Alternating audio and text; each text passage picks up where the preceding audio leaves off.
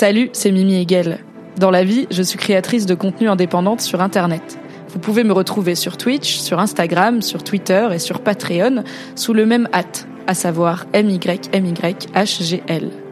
Vous allez écouter un débrief de série, d'abord diffusé en live Twitch. C'est pour ça que j'interagis avec le chat et que j'évoquerai parfois des éléments visuels que vous ne voyez pas.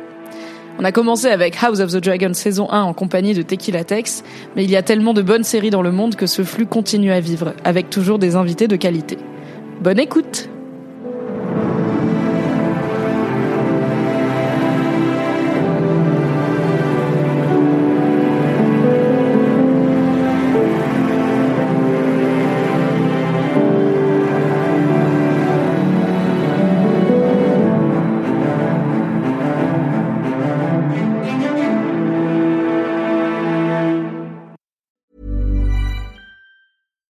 I'm Ryan Reynolds. At Mint Mobile, we like to do the opposite of what Big Wireless does. They charge you a lot, we charge you a little. So naturally, when they announced they'd be raising their prices due to inflation, we decided to deflate our prices due to not hating you. That's right. We're cutting the price of Mint Unlimited from $30 a month to just $15 a month. Give it a try at mintmobile.com slash switch. $45 upfront for three months plus taxes and fees. Promo for new customers for limited time. Unlimited more than 40 gigabytes per month. Slows. Full terms at mintmobile.com. On est ready. Ouais Tu peux finir de lire ton article pendant que je fais ma petite intro si tu veux, il y a pas de probe. On fait ça. One, two, three, vive l'Algérie. Bonjour. Internet. Oh my god. Hello. Hi. Hello. Du coup, The Crown. Alors, petit point, euh, spoiler de quoi on va parler, etc. On va parler de The Crown saison 5. On a déjà fait un débrief de la première partie des épisodes 1 à 5. Et là, on va parler de toute la saison, donc notamment des épisodes 6 à 10, euh, mais aussi de tout ce qui a précédé dans la saison 5 et dans toutes les saisons de The Crown. On va pas spécialement spoiler la suite et en même temps c'est la vraie vie donc euh, il y a des choses on sait que ça Spoiler c'est la arrivé vraie dans la vie, vraie en vie fait. donc si jamais vous êtes vraiment au courant de rien du tout en termes de ce qui s'est passé d'important dans la famille royale, euh, Charles et Diana, euh, la vie de la reine Elisabeth, si peut-être vous n'êtes pas au courant, spoiler alerte qu'elle est décédée récemment, tout ça, peut-être que vous allez euh, avoir Ouais, des révélations pendant ce live. Euh, mais à part ça, évidemment, on n'a pas plus d'infos que vous sur la suite. Et voilà, on va pas euh, vous spoiler plus que ça. Mm. Et ce sera dispo en replay, en flux podcast. Du- Ouais Du coup, c'est parti pour le débrief de The Crown. Let's go. 5, partie 2, épisode 6 à 10. Commençons avec l'épisode 6 qui pour moi est le meilleur de la saison, c'est celui que j'ai préféré parce Mhm. que j'ai adoré la mini storyline. Alors c'est pas tout l'épisode clairement, mais ça m'a suffi. J'étais en fait c'est mon passage préféré de la saison. Ok. Cette petite storyline avec les Romanov en Mhm. 1917, donc les tsars de Russie qui euh, sont menacés par la révolution euh, menée par Lénine notamment Mhm. et qui euh, se retrouve à demander à George V, le roi d'Angleterre de l'époque, enfin le roi du Royaume-Uni, de leur envoyer un bateau et de l'aide pour les sauver, qui parce que c'est son cousin au tsar, et on n'est pas sûr de ce qui est répondu, mais en Mhm. tout cas, on voit qu'ils ne sont pas sauvés. Et apparemment, ils étaient vraiment euh, proches. Oui, oui, c'est vraiment. Il y a, il y a une véracité pour le coup. Il y a une véracité historique de base. Alors c'est plus toi que moi qui ai fait le point Wikipédia, mais je connais un peu. euh, pour le coup, je connais un peu l'histoire des tsars russes. J'ai une période euh, littérature russe, histoire de Russie. euh. Oui, quand j'étais au lycée, j'aimais bien. Ouais. euh, Moi, je me suis juste intéressée à Anastasia. Est-ce vraiment vrai que dans le dessin animé, euh, c'est la seule survivante, machin, Oui, nanana elle est Il pas y a peu de doutes hein, dans l'épisode de The Crown. Là, il y a pas de Ah, The que girl is Anastasia, dead, dead. nani nana. Ce qui m'a l'air d'être plutôt le consensus historique, hein, c'est que The Girl is probablement dead dead à ce moment-là avec le Ouais. reste de sa famille, malheureusement. Et ça pose du coup cette, ce contraste hyper intéressant sur bah à quoi sert la monarchie? Et rappelons-nous qu'au bout d'un moment, quand le peuple décide qu'elle sert pas, des fois ça tourne ciao. très mal.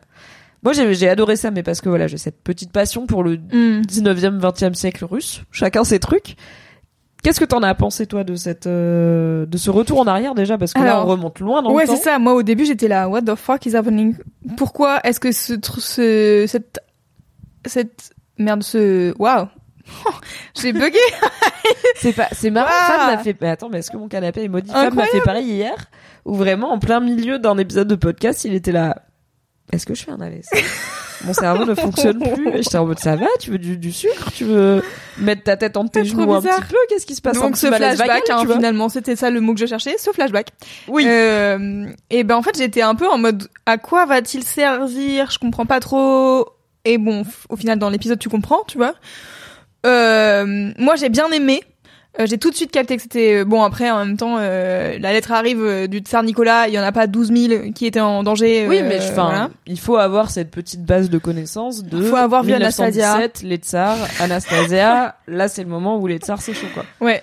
Donc, Et, c'est connu, mais il faut l'avoir. Et du coup, moi, je, me- je me souviens que le seul truc qui, qui me marque au début, je vois le plus 16 euh, sexe nudité de Netflix. Ah oui, je l'avertissement. Ah bon, euh, mais pourquoi plus 16 sexe nudité? C'est rare qu'il y ait sexe nudité dans les trucs de The Crown et tout.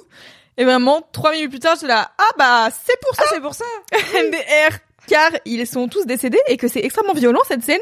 Ouais. Et j'étais là, je comprends Oui, pas bah, trop la nécessité de la du pourquoi du comment, tu sais, genre parce que c'est ils ont rarement fait des trucs violents dans The Oui, Crown. The Crown, c'est pour moi c'est une série qu'on dirait familiale, tu vois. Ouais. C'est qu'il y a pas trop de sexe, il y a pas trop de violence, il y a pas trop de trucs qui te dépassent. C'est une série grand public, quoi, Mhm. euh, qui a un peu en plus cette velléité, même si il rappelle que c'est pas un documentaire, bah de Ouais. de raconter des périodes historiques.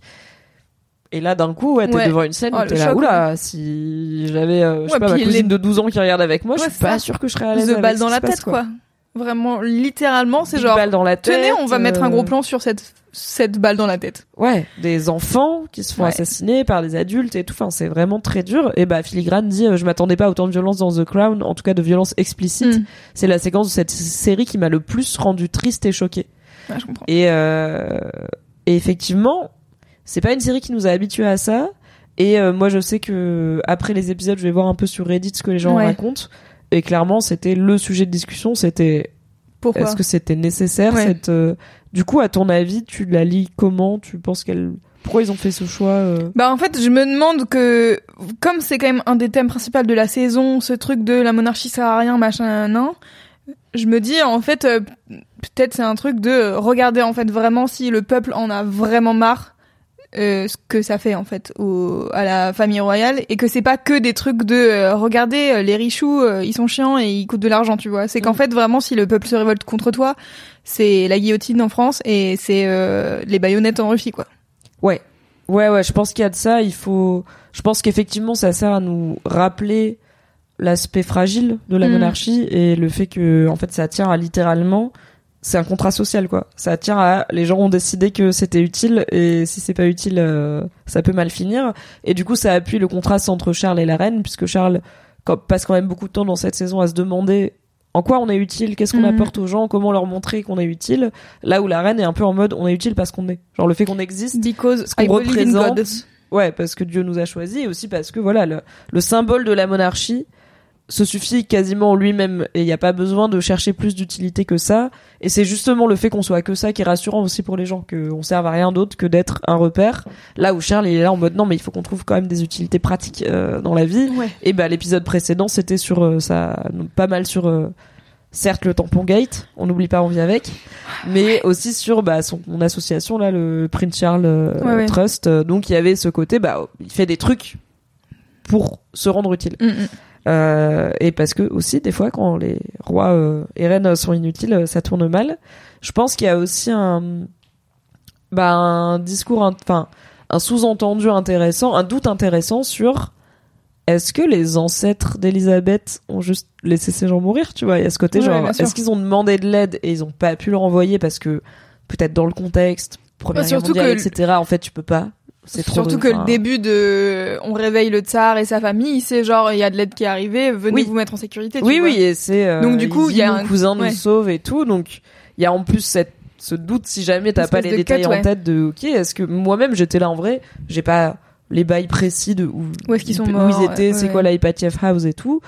Si jamais, bah en fait, effectivement, ils sortent de la famille Romanov sort de la maison, monte sur un bateau et se fait tuer sur un bateau, j'aurais été là, Mhm. ok, vraiment, je sais pas exactement où ils ont été tués, je sais juste qu'ils ont été tués. Donc, euh, donc il y a quand même ce doute. Et on voit la famille euh, du coup du, roi George V euh, recevoir euh, la lettre, la demande officielle, et lui qui dit c'est pas moi qui vais décider, c'est ma femme, la reine Marie, ce qui est déjà aussi intéressant parce que pour le coup c'est pas comme Elisabeth qui est reine et du coup Philippe c'est le roi consort et il n'a pas de rôle, euh, en fait il est pas roi. Là c'est le roi qui dit non c'est pas moi qui vais décider, c'est ma femme qui est en soi juste ma femme quoi, c'est pas elle la reine. Et on sait pas ce qu'elle décide mais on voit que ils se font assassiner. Et je pense que ça pose aussi cette question de quand la famille royale se retourne, enfin, sur qui on peut compter, tu vois. Est-ce que ces Mm. liens familiaux, ils sont si euh, indispensables? Et c'est un épisode où il y a aussi la thématique de Philippe qui fait des tests euh, ADN Ouais. euh, pour retrouver du coup Ça, c'est bah, vrai. toute cette idée de filiation et tout ce dialogue avec Penny de est-ce qu'on est qui on est dans nos gènes et dans notre Mhm. histoire et dans notre, notre sang et dans notre lignée ou est-ce qu'on est qui on est juste en tant que personne dans l'instant présent? Est-ce que notre ADN détermine en plus l'ADN qui est une technologie euh, nouvelle à ce moment-là quoi. Euh, est-ce que ça détermine euh, ce qu'on va faire etc et le fait que son ADN à lui permet d'identifier que c'est bien les restes de la famille Romanov et qu'ils vont pouvoir avoir des funérailles dignes il y a quand même toute une thématique autour de qu'est-ce qu'on doit à sa famille et comment des fois et c'est très pour le coup House of the Dragon comme thème mais comment des fois le seul truc qui peut détruire une famille c'est la famille elle-même tu vois Mm. donc je pense que c'est aussi peut-être pour ça qu'il y a autant de Ouais, puis c'est intéressant ce euh, truc visuelle, de euh, la discussion qui se crée après entre euh, Elisabeth et le prince Philippe qui sont euh, genre bah en gros tes ancêtres ont pas sauvé les miens quoi. oui qui est un un sujet quand même Ouais. c'est quand même un, un gros sujet et on sent qu'il y a quelque chose d'un peu larvé autour de ça. Et bah c'est aussi un épisode où il y a une vraie dichotomie entre Elisabeth et Philippe. Ouais. parlons-en Philippe dans cet épisode. Et donc dans une en gros il essaye de justifier à Elisabeth sa relation avec euh, Penny euh, Mhm. à qui il a appris la calèche. Euh, et euh, et même encourager Elisabeth à la légitimer en disant bah si tu te montres avec elle, ça montrera bien qu'il n'y a pas de malaise, c'est pas mon amante, Ouais. et du coup, euh, ce serait bien que tu te montres avec elle. Et en même temps, il y a ce sous-entendu très clair de, il y a les règles de Dieu, il y a les règles du mariage, et il y a ce qu'on en fait. Quoi. Oui, et après en fait pour moi euh, ce truc là enfin cette relation là elle est compliquée parce qu'en fait il y a aussi un truc où je suis en mode en vrai t'as le droit d'avoir des amis femmes tu vois oui, oui, oui. et de et de pas être femmes. dans un truc de c'est pas Bien parce qu'elle a enfin en, en en vrai euh, tout à l'heure euh, en off on faisait des blagues en mode euh, oui bien sûr euh, t'adores euh, sa compagnie littéraire alors que elle a 30 ans elle a 30 ans de moins que toi et que Oui, c'est aussi une très belle machin. femme qui a 30 ans de moins que lui, mais mais je bah, suis en c'est mode déjà en une vrai, femme bon. qui est mariée, enfin, qui, est Oui, pas- oui, voilà. qui fait sa vie, qui est en deuil de ouf et tout. Et c'est ce que lui, juste- il explique à Elisabeth. Il lui dit en fait vraiment il y a, ri- enfin c'est platonique quoi. C'est une relation intellectuelle platonique. Et en fait le truc c'est que, bah très littéralement, euh, ça ne brise en aucun cas le mariage. Tu vois, genre si tu suis un peu la ligne euh, édito de Elisabeth, euh, en vrai, on il y est a dans pas les vraiment clous. de foi, de, de, il y a pas vraiment de quoi être euh, être dans le seum ultime comme elle l'est, tu vois. Oui, Juste le seul truc, c'est que euh, à ce moment-là, c'est un énième truc de t'es pas assez, t'es pas assez pour le peuple parce que t'es, enfin, t'es trop pour le peuple pour le coup, parce que t'es tu trop, coûtes cher et machin. trop pas nanana. assez quoi. T'es trop, trop vieille, t'es trop vieille. Et là, t'es pas assez et t'es intelligente, pas assez moderne, et t'es pas assez euh, intéressée par les calèches. Oui, parce qu'elle est quand même dure cette, il est quand même dur cet échange avec Philippe parce que du coup Philippe lui reproche vraiment leur manque de connexion intellectuelle, mais en étant clairement lui dans une position supériorité Ouais, quoi. Il lui reproche de pas être à son niveau à lui. C'est pas juste on a des intérêts différents, c'est en fait euh, je suis plus curieux, je suis plus intelligent, euh, je suis plus intellectuel. Et euh, toi, tu es plus calme et stable, ce qui est un peu genre, ok, curieux Yes. et stable, c'est pas incompatible en fait. Enfin, tu peux être Ouais, les ouais. deux quoi. Mais c'est une façon polie de lui dire, euh, toi t'es un peu chiante et pas très maline. Oui, puis c'est, enfin, c'est puis c'est aussi une façon assez facile de dire genre ouais, toi, enfin, je sais plus si elle lui dit vraiment ou si j'ai lu ça dans, dans ma tête ou ailleurs. Loulou a lu beaucoup d'articles. Euh, mais en gros euh, aussi un moyen de lui dire genre moi j'ai été éduquée et tout machin sans se souvenir qu'en fait Elisabeth elle a pas eu le temps d'être éduquée puisque littéralement elle est devenue reine un peu du jour au lendemain sans vraiment avoir été préparée et qu'elle a dû s'éduquer à littéralement alors je sais pas quel est vraiment le rôle de la monarque dans la dans la royauté anglaise mais quand même à gérer une nation tu vois et à être un personnage public Bah, il y a à minima H24 un rôle diplomatique Oui, qui ça. nécessite d'avoir une bonne idée du contexte géopolitique euh, de chaque euh, pays.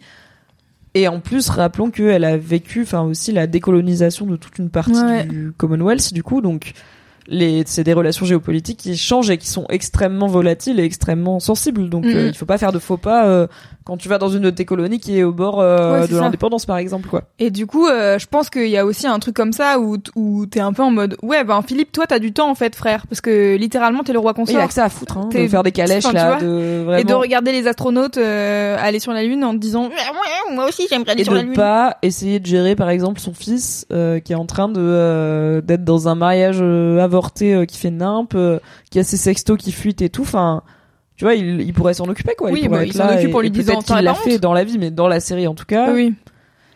Enfin, il- oui, à part aller voir Diana et, et dire Oui, à il met un fils, coup de euh, presse à honte, Diana. euh, et il dit à son fils tu nous fous la tu nous tu fous la honte à la famille. Bah Ouais. super top. C'est bien comme ça qu'on règle les problèmes. Autant aller faire 8 heures de calèche avec Penny on a bien travaillé Ouais, Filigrane dit euh, l'un des plus gros thèmes de la saison 1 et c'était justement que la reine n'avait pas reçu une éducation suffisante en grandissant. Oui. Et euh, et du coup, moi je trouve que c'est un peu ça qui se ressent à la fin, à la toute fin de l'épisode. euh, Il y a une super scène, moi j'ai trouvé de où il y a du coup euh, Elisabeth en train de jouer avec ses corgis trop bonne scène. Et lui qui rentre et qui, qui regarde juste Elisabeth jouer avec ses corgis est en mode ouais en fait juste vous avez pas la même intelligence tu vois. Genre elle elle a une intelligence émotionnelle euh, bon alors après encore une fois on parle du personnage dans, euh, dans The Crown. Aucune idée de comment est la vraie reine Elisabeth était la vraie reine Elisabeth. Mais du coup euh, je trouve qu'il y a aussi ce truc de tu la tu la regardes de haut pour plein de trucs alors que en vrai ce perso a l'air plutôt mimes et oui et pour moi elle est froide dans plein d'aspects mais pour moi j'ai lu cette tout, scène trouve. comme en fait d'habitude elle le fait plus là genre euh, Ouais. ils passent plus ce moment ensemble c'est lui qui fait sa vie de son côté c'est un moment où en plus on voit qu'il se met à son bureau Mm. avec des livres et tout donc il fait son truc intellectuel et d'habitude elle est pas là quand il le fait parce que bah c'est pas son truc à elle et là en fait elle lui elle vient et elle occupe l'espace pendant qu'il le fait pour lui dire en fait on peut aussi partager ce moment là juste pas de la façon dont tu l'imagines Mm, mm. ou de la façon dont tu le fais avec Penny qui est bah, en discutant de ce que tu es en train de lire et tout mais ce moment-là on le vit à deux et elle elle lui apporte de la joie. Enfin quand il la regarde faire tu Oui, vois oui, il- ça. juste il tourne la tête vers elle il la voit jouer avec ses mais, il euh, est là quelqu'un qui joue avec des, Non, des mais- corgis. euh, non mais voilà, Imelda Staunton qui Trop et c'est long comme scène et elle est vraiment en mode il va où lui? Il va Il où lui? va- et toi tu cherches quoi? Et j'étais vraiment en mode mais je pense que l'actrice elle était juste en train d'être ultra deb avec les corgis tu vois c'est pas de l'acting c'est juste genre ils sont trop bêtes c'est trop super. Oh, ils sont trop et bien. en fait, ça apporte vraiment de la joie et c'est rare qu'on voit Ouais, là aussi. Elisabeth dans The Crown être aussi détendue et joyeuse. Ouais. Joyeuse, tu vois, genre. franchement, je pense ça se compte sur les doigts d'une main. Ouais. Et je trouve que ça rappelle aussi qu'en fait, elle est dans une dans un niveau d'intimité avec Philippe qu'elle a avec personne d'autre. Je pense même pas ses enfants et qu'on voit très peu parce qu'on les voit jamais évidemment avoir euh, déjà une vie euh, sexuelle intime et tout. C'est pas le thème de ces dernières saisons. Pas du tout. Euh, on voit qu'ils font chambre à part, mais bon après ça c'est why not, tu vois. Et puis c'est aussi, je pense, la tradition. Oui. Vivre dans un château. Mais euh, on les voit peu être tendres en fait l'un envers l'autre, tu vois. Ouais. On les voit limite débattre, débriefer, être en mode efficace euh, pour le pour le système justement. ouais. On les voit être co-administrateurs du système, euh, comme dit Philippe, qui est la royauté, mais on les voit peu être en couple. Et pour moi, c'est aussi un truc de bah la vie de couple long terme. C'est et surtout la vie de couple long terme, je pense, de gens qui partent du principe qu'ils ne peuvent pas divorcer. Ce qui est du coup, bah on est coincés ensemble, donc autant en faire un truc True quoi that. Bah c'est aussi des fois prendre le temps de se rappeler que eh on n'est pas juste partenaire dans cette grande dans ce grand projet. Oui. on est aussi juste deux personnes qui passent du bon temps ensemble et on s'amène de la tendresse de la douceur. Et je pense que nous on la voit rarement dans cette intimité là et en fait il y a que lui qui la voit euh, comme Mm, ça. Et ça fait peut-être lui-même un moment qu'il l'avait pas vu tu vois aussi euh, détendu et, Ouais.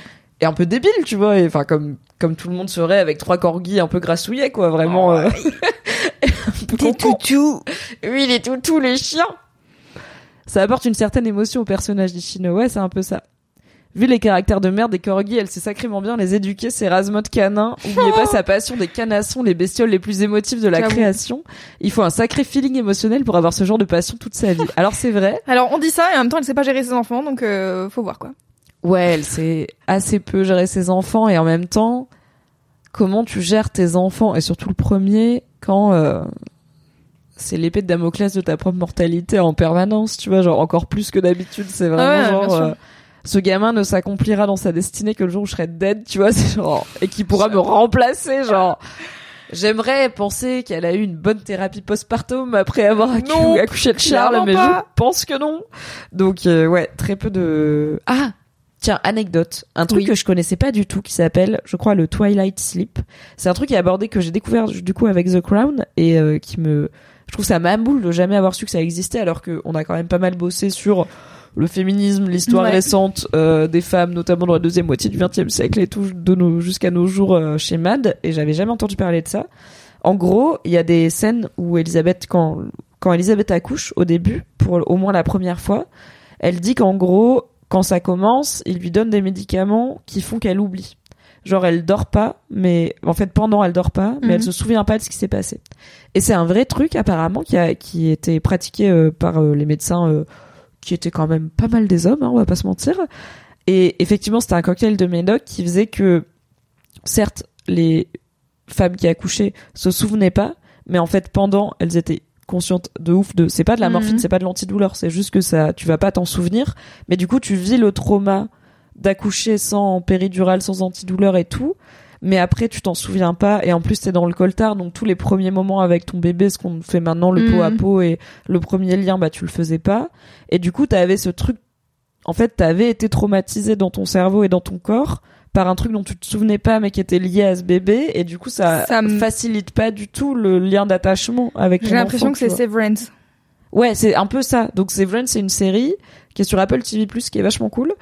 Où l'idée, c'est un monde où on a développé un truc qui permet, si tu le choisis, de te détacher de la partie, en gros, de turn off ton cerveau, de turn off ta capacité à créer des souvenirs à partir du moment où tu taffes. Donc en gros, toute la partie de ta vie où tu es au travail, tu la vis, mais tu t'en souviens pas. Et du coup, dès que tu sors du travail, ça te reboot et t'es là, c'est genre, t'arrives au boulot, tu clignes des yeux, tu sors du boulot. Mm. Et il s'est passé des trucs entre temps, tu t'en fous, tu sais que t'as fait ton travail, tu vas être payé à la fin, et du coup, l'idée sur le papier, c'est, bah du coup tu le sens même pas passer ton travail c'est un truc euh, Super. mais en fait Sauf que t'as une, les gens ils deviennent fous de cette une personnalité au travail aussi. oui t'es quelqu'un au travail et tu vis des choses et tu t'en souviens pas mais Ouais. tu les amènes avec toi quand même même si tu t'en souviens pas et du coup j'avais découvert grâce à The Crown cette idée de Twilight Sleep et comme on parlait de elle est pas hyper euh, maternelle avec ses Ah enfants oui.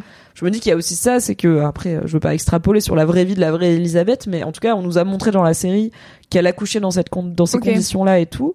Et il y a peut-être aussi ce truc de comment, enfin, l'attachement aux enfants était pas réfléchi de la même façon et de la et dans la même intimité, je pense à l'époque, et encore plus dans des classes aussi hautes de la société. Bah euh, oui, que, enfin, euh, que maintenant. Et puis quoi. ça me rappelle, euh, tu vois ce que disait Diana dans un des épisodes de, du début de série, c'est que c'est qu'en fait il y a un moment donné t'es avec des nounous et des, enfin t'es genre t'es Oui. tout le temps entouré d'autres gens que tes parents en fait, tu vois. Oui, oui.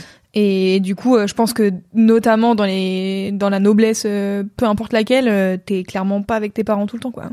Je pense pas qu'ils ont fait beaucoup de petits déjeuners. euh, Voilà. On fait des crêpes euh, et on regarde euh, Mhm. les dessins animés avec les pieds sur la table au bah, Buckingham Palace. Je pense pas. C'est dommage. Bonsoir Gapar Solide, bonsoir Mimi, bonsoir Louise, Salut. bonsoir le chat. Je vais devoir visionner tout The Crown pour suivre les, pour suivre les nouveaux débriefs. N'hésite Je m'y mets dès demain. Écoute, de rien, bienvenue. Tu as cinq saisons, enjoy. C'est vraiment très cool, The Crown.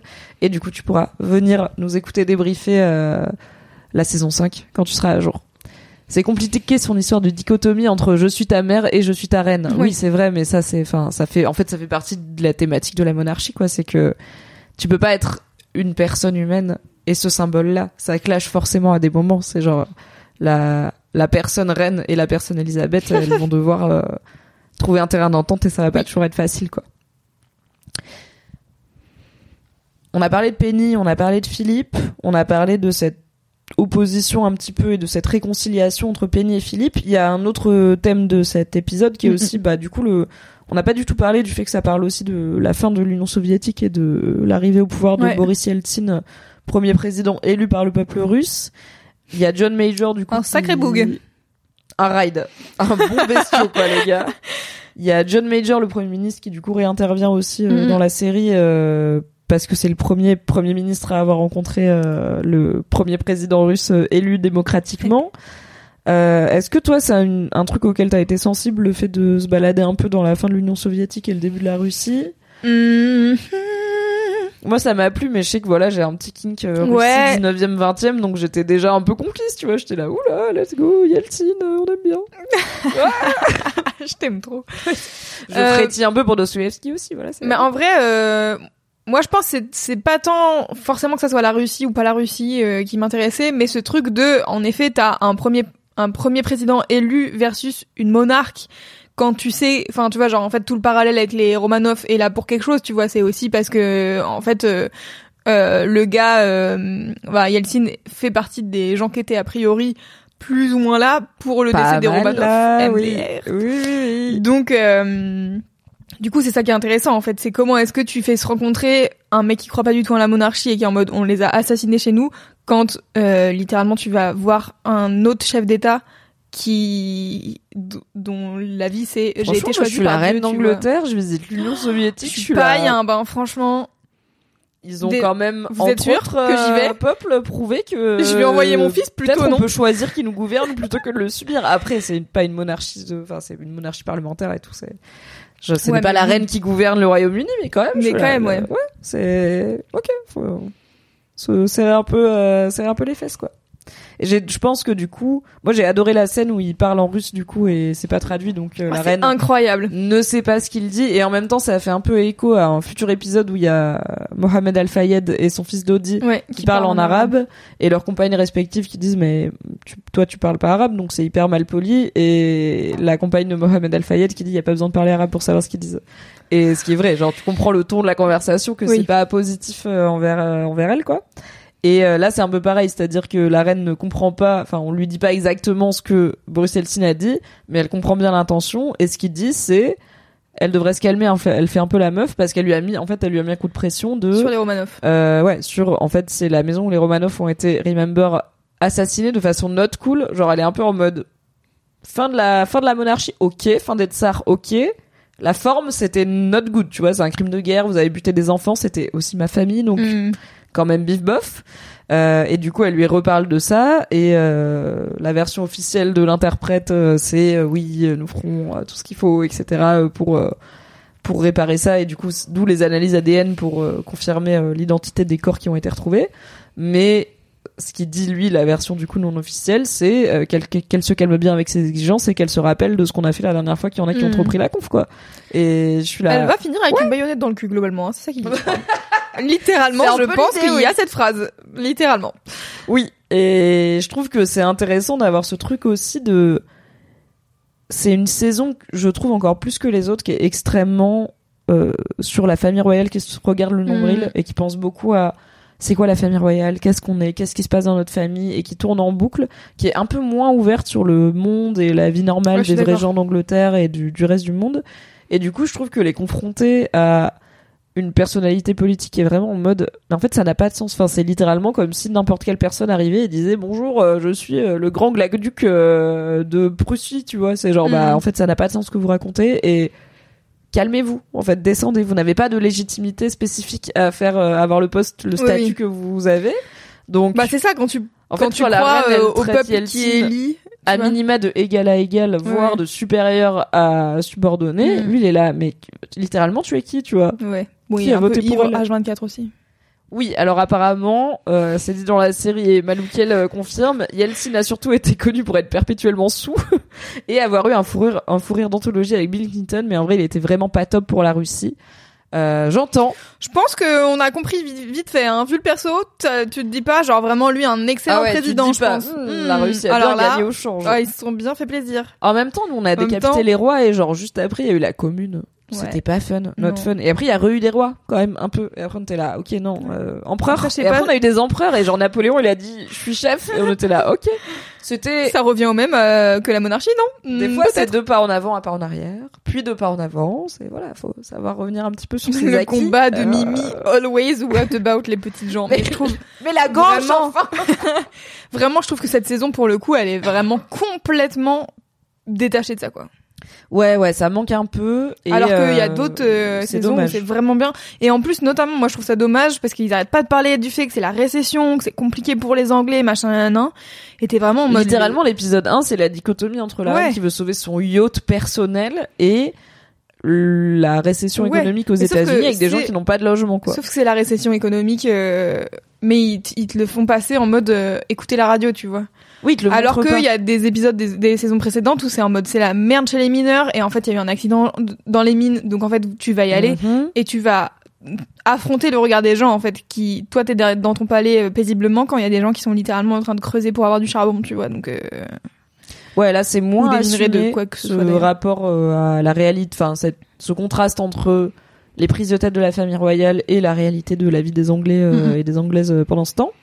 Euh, mais il y a un moment où du coup ils essayent de tisser un parallèle entre les vrais gens et la famille royale. C'est euh, l'épisode 9, euh, où c'est l'épisode du divorce entre Charles et Camilla. Où Ouais. du coup ils ont fait ce choix pas inintéressant de réel, où ils mettent, ils mettent en, du coup en miroir plein de couples de la, de la vraie vie, de la société civile, qui divorcent pour plein de raisons différentes. Et Charles et Camilla, dont on voit, euh, Charles et Diana, pardon, dont on Oh, voit pas la conversation. Oups! Dont on voit pas la conversation, j'aurais adoré. Ouais. On voit pas la conversation en mode en thérapie euh, avec le, je sais pas, de l'état civil qui fait le divorce. Mais en, tout- en tout cas, on, on a une comparaison entre le reste du monde et ce couple-là. Est-ce que pour toi ça marche? Moi, j'ai bien aimé que ça soit traité. euh, en fait, moi, ce que j'ai adoré, c'est le moment du procès. Où euh, il y a vraiment le juge, ça fait 800 fois qu'il dit la même chose et que vraiment le seul truc qu'il a à dire c'est ok est-ce qu'il y a des parties des parties qui ont quelque chose à dire? Non très bien alors j'accorde ce truc machin nanana. et il le dit 15 fois avant que ça soit le truc de euh, du couple 31 que ça soit Charles et Diana Yes. et littéralement, il y a v- 20 journalistes derrière qui sont là pour littéralement 3 secondes. Enfin, genre, et moi j'ai Oui, trouvé ça génial. genre, ça de- arrive tout le ça temps, n'a aucun mais intérêt. coup-ci, en on a décidé que c'était important, quoi. Ouais, c'est ça. C'est un truc de la vie. Et, et vraiment, ça n'a aucun intérêt d'être dans cette pièce précisément, puisque littéralement, euh, juste le gars, il dit, bah, ok. Enfin, en fait, Oui. du coup, les parties sont d'accord, donc let's go, quoi. Et du coup, moi, j'ai trouvé ça marrant comment c'était amené de, ouais, littéralement, c'est comme tous les autres personnes. En fait, tu passes devant l'administratif, que tu sois Charles et Diana ou euh, Jean Dujardin, euh... Jean Dujardin, vraiment mauvais marche exemple. Mais Parce qu'il est Robert, connu. cherchez Un nom de français random, genre Jean du Jardin. je cherchais littéralement un nom de français random et m'est venu Jean François Dujardin. Buisson. Oui, si voilà, tu veux.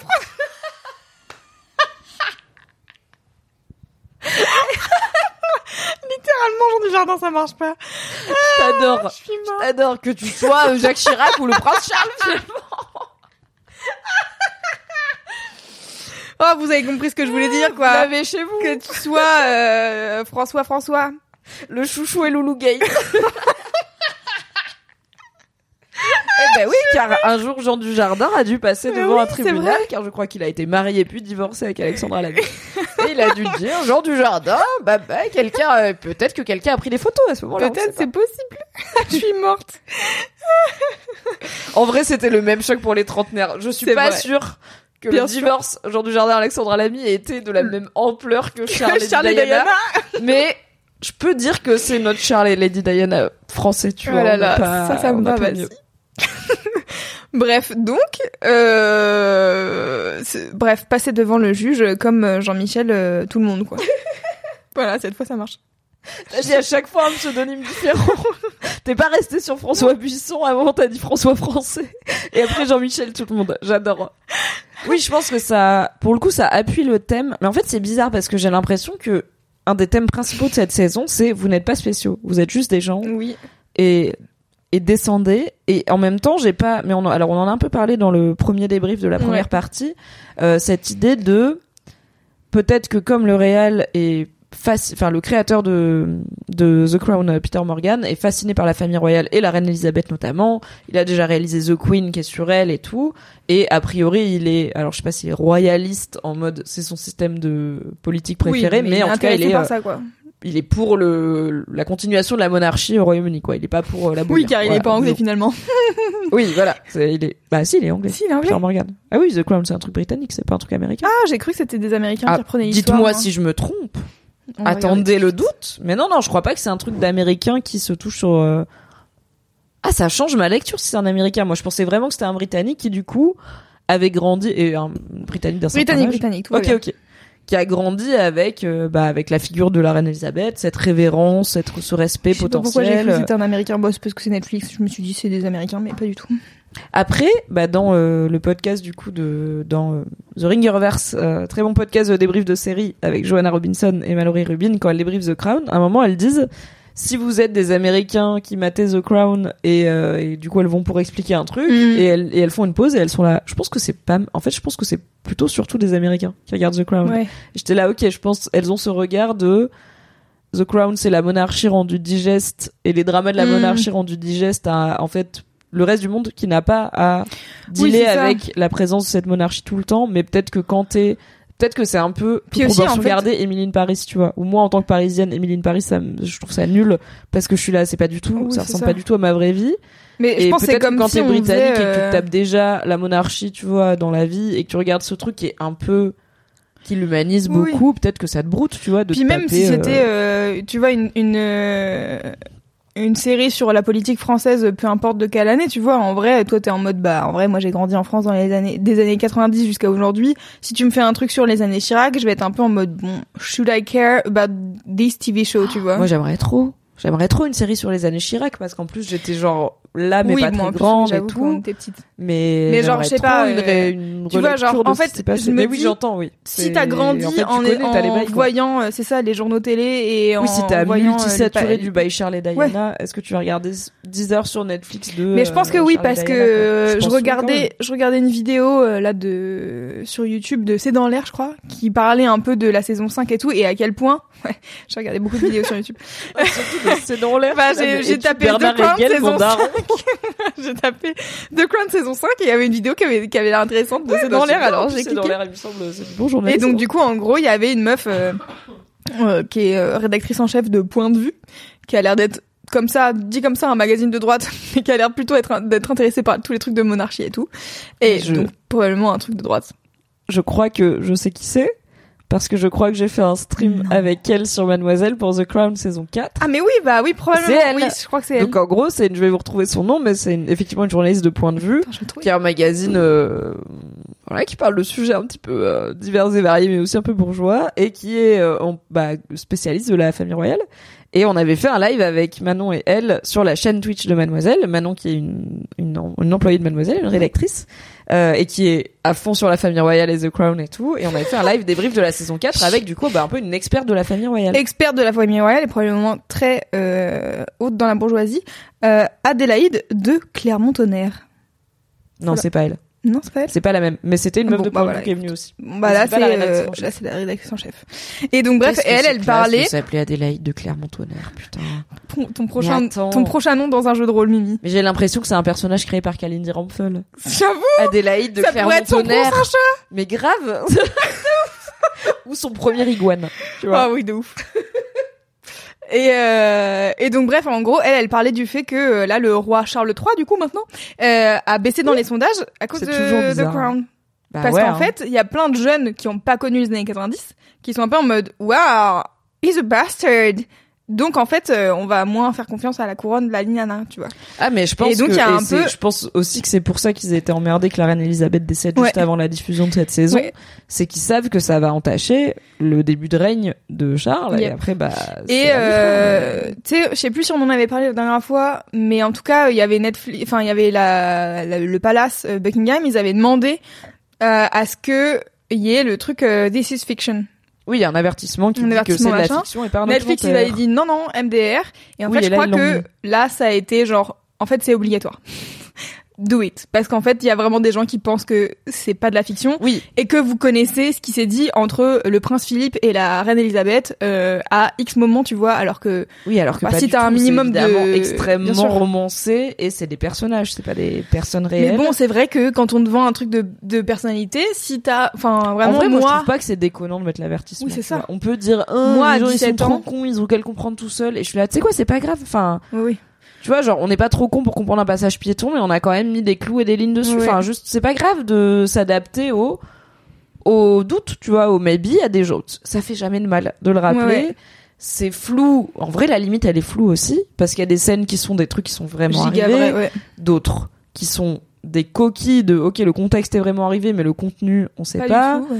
Euh, d'autres qui sont quasiment des images d'archives recréées euh, bah, seconde par seconde. Euh, toute la presse aussi loue le réalisme des incarnations, notamment euh, tout ce que Elisabeth Debicki elle a fait pour incarner Lady Diana, alors que en soi physiquement elle lui ressemble Oh, pas tant et son- notamment elle est ultra grande et ultra fine Oh, par rapport à Diana. J'ai vu une vidéo là du coup de Dominique West euh, ah. et, et non j'ai je regardais les trucs de Netflix euh, behind the scenes machin nan, nan, et il parle de toutes les, la- les accessoires et tout et il y a vraiment Dominique West et euh, Elizabeth Debicki à côté et il y a une meuf donc qui est la chef accessoiriste de The Crown au milieu et donc t'as vraiment genre en fait tu te rends compte que Dominic West est quand même un peu grand je pense Ouais, mais ouais. elle elle est immense et là j'ai fait genre une très grande. ah en fait c'est vraiment la première fois que je me rends compte qu'elle est grande parce qu'en fait dans la série ils ont fait Ils en ont sorte réussi que ça tu à vois faire en sorte que ça soit pas euh, choquant. Donc t'as aussi plein de trucs qui louent à quel point c'est réaliste, ça colle au lever de sourcil près, euh, au petit regard par en dessous près, qui est bien timé, pareil que dans la vraie interview de la vraie vie Ouais. et tout. Donc moi je blâme pas le. Bah, bah, encore une fois, si on va sur Wikipédia après The Crown, c'est aussi parce qu'on est là, Oui. c'est pas clair dans l'épisode ce qui est vrai ou pas. Et tant mieux. Je pense que c'est une des missions de la série de nous donner envie, bah, de nous De inspirer sur plus, euh, ouais, l'histoire et sur cette histoire, mais. En vrai, ça coûte rien l'avertissement. C'est pas après grave, ouais, quoi. ouais. après clairement euh, toute l'interview panorama euh, very true very chaque phrase hein. Very true. Yes. Alors attends, sur le chat. J'ai Ça 24 papote. ans. Clairement, je ne connais que les agissements de Charles à travers la pop culture et cette série, à tel point qu'au début de la série, quand je voyais le comportement de Charles envers la reine, j'étais en mode How dare you stand where she stood? Alors que techniquement, j'y connais rien. Donc elle était en mode euh, Comment oses-tu euh, te prendre euh, pour euh, ne serait-ce que l'égal de la Ouais. reine? Alors qu'en vrai, on, encore une fois, on sait pas quoi. euh, Qu'est-ce qui se passe entre quoi? Moi, c'était l'inverse dans les années 90. J'avais gardé Charles, c'est trop un bâtard. Et à la mort de la reine, ils ont commencé à parler du fait qu'il est un peu plus moderne, plus écolo et tout. Du coup, j'étais là, ah ok, ça passe. et j'ai vu il y a pas longtemps, il a alors, il, le- il se trouve que le roi Charles III a décidé euh, cette semaine euh, de, euh, il a annoncé que dans toutes les, en gros, dans toutes les cérémonies royales, etc., le foie gras était banni pour Ouais. des questions de maltraitance animale et tout. Et euh, j'ai été voir les commentaires sur Reddit, donc un grand forum international, et le top commentaire c'était c'est marrant parce que depuis qu'il est roi, je suis quand même souvent d'accord avec lui. Genre, Mm. enfin, il y avait toute cette storyline Oui, de personne n'a envie qu'il devienne roi, personne n'a envie que la reine meure, il devrait abdiquer en faveur de William direct. Mhm. Et en fait, bah, il est roi, bon, pas depuis très longtemps, mais c'est genre, en fait, c'est ok, il dit pas des dingues, il est pas Oui. hors, euh, hors sujet, il est pas euh, hors courant. Après, je pense qu'il sait très bien que Ah bah, bien sûr, il a a intérêt à faire des trucs euh, pour euh, que le public soit avec lui, tu vois, Ah genre non, il va mais- pas. Et encore, je pense que tu vois là, interdire le foie gras. devient roi juste avant Bon. The Crown saison 5, il va avoir tellement le Ouais, The Max, tout. The Max en mode, attends. et euh, je sais plus. tout TikTok va découvrir que j'ai trompé Lady Diana et qu'après elle est spoiler alert décédax. Et surtout, Ça va être tout le monde va découvrir que j'ai voulu être un tampon. non. Moi, c'est surtout ça qui me, tu sais, genre t'es en Le mode. Aujourd'hui, il s'est passé du Si, temps. avec ça, mais aujourd'hui, on peut mariés. accepter les petits kinks. Non, mais bien sûr, on l'adore. Être un connard, Mais c'est ça me plus fait trop compliqué. Mais euh, qu'est-ce qu'on voulait dire? Euh, Je sais plus. J'ai perdu où est-ce qu'on en était. Euh, bah du coup on avait commencé à aborder et du coup let's go euh, l'interview l'interview de Panorama euh, Oui. de euh, Lady Diana qui est du coup le cœur de l'épisode 8 Gunpowder donc ça commence dans l'épisode 7 avec euh, ces personnages qui commencent à se rapprocher d'elle euh, ces mecs de la BBC qui commencent à se rapprocher d'elle pour l'interviewer et euh, qui jouent sur sa paranoïa et qui lui font croire des trucs et qui falsifient Mhm. des preuves pour qu'elle se confie à eux auquel cas j'étais là en mode très vite j'étais du coup là en mode ah oui mais non ah mais ça c'est C'est non. déontolo- on est où là déontologiquement et après ils ont tout leur grand discours sur qu'est-ce que ça représente la BBC et tout Ouais. et t'es là mais, mais, mais enfin mais je pense à pas enfin a priori c'est vraiment ce journaliste Martin Bachir qui a fait Oui. des dingues et pas forcément la BBC qui était au courant de en Non, fait bah, il est en train de falsifier des trucs en tout cas dans la série son rédac chef a pas l'air d'être au courant Non, son et dans la vie a priori C'est si j'ai bien personne compris il courant. l'était pas quoi Personne n'était au courant. Moi, j'ai regardé un Et peu ça date des... d'il y a pas si longtemps. Ouais, c'est sorti en on sait, 2020, 20, 20 ou 21, je sais plus. Donc Ouais. genre Donc, en fait, vraiment. ok, bah The Crown av- sort il y a 4 ans. avant-hier. Dans cet épisode, on sait pas qu'il a falsifié des trucs, quoi. C'est vraiment très récent C'est ça. sache. Et donc en fait, c'est ça qui est intéressant, c'est que je sais pas quand est-ce qu'ils ont écrit The Crown saison 5, mais je pense que vraiment ils ont dû réécrire quasiment la moitié d'un épisode, probablement. Je les imagine, genre, ça. tout jeté par terre en Ouais, mode, eh, putain, en fait, on vient de se rendre Une compte nouvelle storyline.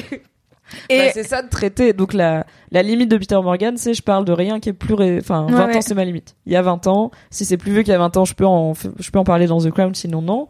Bah, 20 ans, c'est court. ouais, c'est cool. C'est pas assez dingue. Yeah.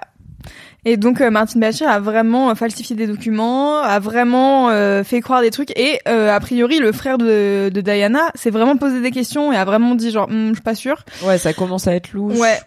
Mais moi, ce qui me, alors autant je comprends toute la storyline de, euh, elle commence à avoir euh, des doutes sur euh, est-ce qu'on l'écoute, est-ce qu'on la surveille, machin, nan, parce qu'en fait, littéralement, c'est sa vie d'être surveillée, écoutée H24. Enfin, Oui, c'est genre ça. écouter au téléphone, je sais pas, mais surveillée par des un- paparazzis, un vraiment. terreau qui se tient. C'est ça. oui, probablement que t'es écouté, probablement que Ouais. les gens euh, surveillent ce que tu racontes et tout, mais lui, il appuie sur tous ces leviers-là, quoi. Moi, juste ce que j'ai trouvé dans cet épisode, euh, qui est vraiment avant l'interview panorama, c'est euh, le truc un peu chelou. J'étais en mode, attends, Diana, depuis jour 1, il nous la présente en mode lago et elle est suivie par H, H24 par des paparazzis. Il y a pas un Oui. moment où elle met un pied dehors, où elle est pas follow par quelqu'un et tout.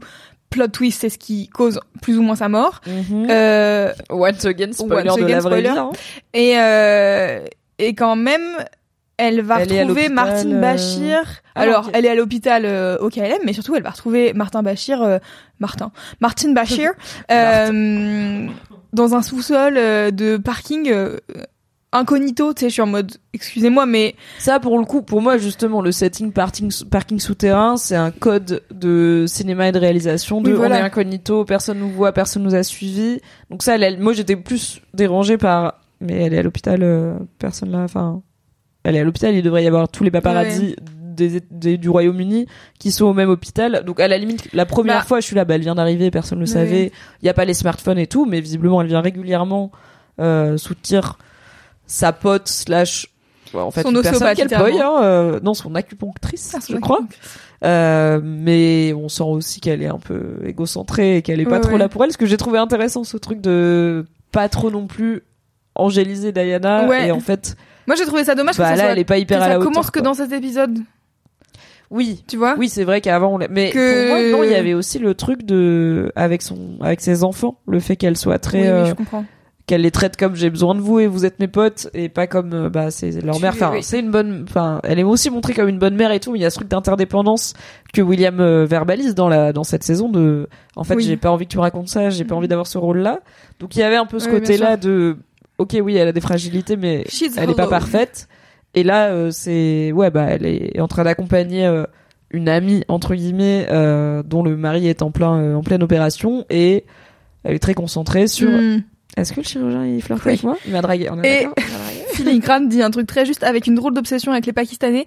Et vraiment, j'ai trouvé ça très bizarre. C'était chelou de l'amener. C'était trop Et- chelou. Ça pour le coup j'ai cherché un peu et j'ai Et non, il y a pas, pas, trop Enfin elle est sortie de- avec des gens variés. Oui, voilà ça. Elle a pas une fétichisation des mecs racisés. Et j'ai trouvé ou ça trop bizarre d'écrire Martine Bachir dire euh, genre ouais, euh, en gros, j'ai repéré qu'elle avait une espèce de féti- fétichisation des, des Pakistanais. Et il capitalise dessus lui. Et oui, il, capa- il capitalise dessus, mais il en parle à son rédac chef, je crois, en disant genre non, mais il y a une vraie connexion entre elle et moi. J'étais là, hmm, vraiment littéralement, elle t'a demandé d'où tu viens, t'as dit d'Angleterre, et elle a dit non, mais vraiment d'où? Enfin, genre vraiment le truc Oui, parce le que plus lui, raciste il est là ever, en tu mode, vois. bah, c'est son rédac chef qui lui dit, mais t'es le mec qui passe ta vie à répondre. En fait, je suis britannique. Et Ouais. justement, à pas à être là en mode, mes origines me définissent pas, je suis comme vous, je Ouais, suis ouais. britannique. Même pas je suis comme vous, je suis britannique. Et du coup, le fait que il, il, Il joue le- il le joue ça. cette corde-là Ouais. avec Diana et qu'il lui parle à des moments, euh, J'ai trouvé ça j'ai trop chelou, nom, moi, mais cette c'est storyline-là, en langue, trop en une des langues du Pakistan et tout, c'est un peu chelou et c'est, ouais, ça va un peu nulle part aussi. Ouais, et puis ce truc de genre ouais, enfin tu sais genre Diana d'un coup a été une fois au Pakistan et, et ouais, ça, moi ça me rappelle un peu, ça me fait un peu l'effet genre de tous les Européens qui vont en Inde et qui sont en mode ouais j'étais en Inde quoi. Oui, bah c'est le ce qu'on appelle le white savior. Ouais. euh, de- Mais ce qui était mais- vraiment puis, littéralement le la- rôle la de Diana pendant toute sa vie, ça- hein. Oui, mais oui, oui, parce que Puisqu'elle a fait de ça boulot caritatif Ouais, ouais, euh, à travers le monde et dans un état colonial, rappelons-le quand même. euh, Le. Commonwealth, euh, c'était pas, on s'est tous mis d'accord pour se tenir la main et être un peu le même pays. C'était vraiment genre, vous Ouais. avez pas le choix, euh, cordialement. Et il y a des vrais maxi bails de racisme quand même dans la famille royale. Donc en fait, j'entends que c'est possible d'imaginer que Diana, donc une meuf blanche, aisée, noble, dans les années 90 Oui, non, mais en ça, Angleterre, ait eu un rapport peut-être un peu trop euh, jouer un mec cacao avec les mecs racisés, genre oui ça se tient. Mais j'ai pas l'impression que ça a été 100% avéré, tu vois. Enfin, Ouais, je suis un peu là en mode. D'où Du ça coup, sort je quoi. me dis peut-être ça sert à nous montrer à quel point Martin Bachir il a pas de race et qu'il va lui-même renier ses propres valeurs, de rappeler Ah en ouais. tu vois perpétuellement. En fait, je suis pas ceci Ouais, ou cela, je suis britannique. T'as checké un En peu fait, les bails est de prêt Martine à- Bachir euh, en dehors de ça? Parce que du coup, moi, j'étais direct Non, voir pas- sa page Wikipédia en mode est-ce que c'est vrai qu'il a falsifié des documents et tout. Ok. Et en fait, faut savoir que... et Wikipédia. Name better dur.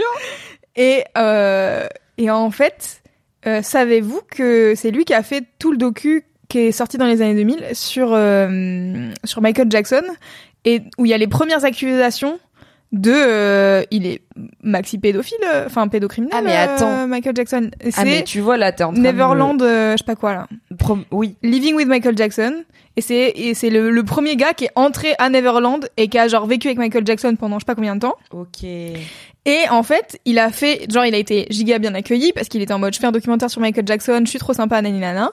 Et après, le cut de- du documentaire, c'est, Oui, c'est le mec qui a fait l'interview de Lady Diana sur la BBC. Enfin. il est pédocriminel, euh, Michael Jackson. Et en fait, il y a eu des, il y a des- eu des trucs après qui sont sortis. Enfin, genre, moi, je me souviens dans les années 2000, moi, Michael Jackson, euh, pédocriminalité, toute ma vie, c'était, euh, c'était intertwined, tu vois. Oui. Parce que j'ai jamais vu ce, ce documentaire, tu vois, mais, oui, mais parce que dans ma tête, marqué, euh, ça avait popé à ce moment-là. Ça a tu marqué vois. la culture, quoi. Ouais.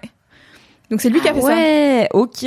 Bah, tu vois, hyper intéressant parce que je suis là, ok, bah, ça me fait Et- moi aussi, du coup, revisiter des, bah, des certitudes que Ouais, je pouvais avoir ou des machins comme ça parce que c'est vrai que je me Et du coup, c'est pareil. Enfin, tu a vois, genre, le docu, quoi. quand le docu est sorti, tout le monde était un peu en mode, enfin, tout le monde.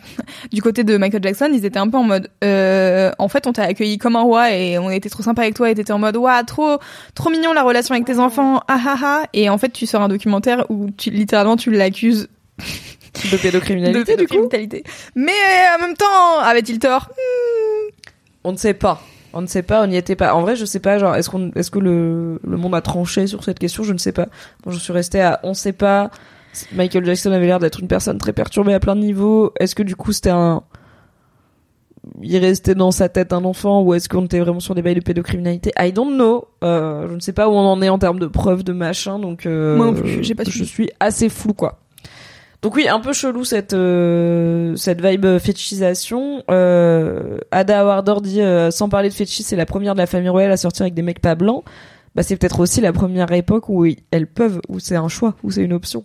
C'est ça aussi, c'est Ouais. que je pense que avant Diana, si Margaret, euh, si Peter Townsend, euh, il avait pas été blanc, ça aurait été encore plus la Hesse euh, et ça aurait été vraiment, Ouais, je pense. Bah regardez déjà l'épisode euh, l'épisode 3 où il y a un mec noir enfin tu vois genre le seul mec noir qui, Oui. qui bosse pour la famille royale déjà c'est it's a thing tu vois alors quand à te sortir oui. et te marier avec une personne de couleur waouh ils y étaient pas en même temps euh, forcément vu l'historique euh, colonial euh, tu vois Oui, et certes, euh, bah, Diana a eu aussi euh, des relations avec. euh, en fait, c'est aussi ça, c'est que là, ils ont l'air de tourner ça en mode. Ils sont tous les deux pakistanais, c'est important. Mm. Et après, bah, on sait nous que spoiler, Diana va avoir une relation avec Dodi Al Fayed, le fils de Mohamed Al Fayed. Il est pas du tout pakistanais, il est égyptien, donc c'est aussi un truc de. C'est, enfin, en fait, si tu sors avec un polonais, un breton euh, et un anglais, on va pas dire. Enfin on va pas dire c'est la enfin comment dire ça? C'est pas pareil d'être pakistanais que d'être égyptien et du coup on va pas regrouper tout ça Oui, sous ah sûr. oui elle fétichise juste les mecs racisés en général parce que ça veut un peu rien dire donc je sais pas c'était un peu bizarre cette storyline mais à part ça moi j'ai adoré la thématique euh, journalisme évidemment après euh, j'ai été longtemps n'est-ce pas dans le journalisme ah ouais? Et du coup, bah forcément, j'aime bien quand on parle de, Ouais, de domaines que je connais, quoi. C'est toujours intéressant d'entendre parler de soi.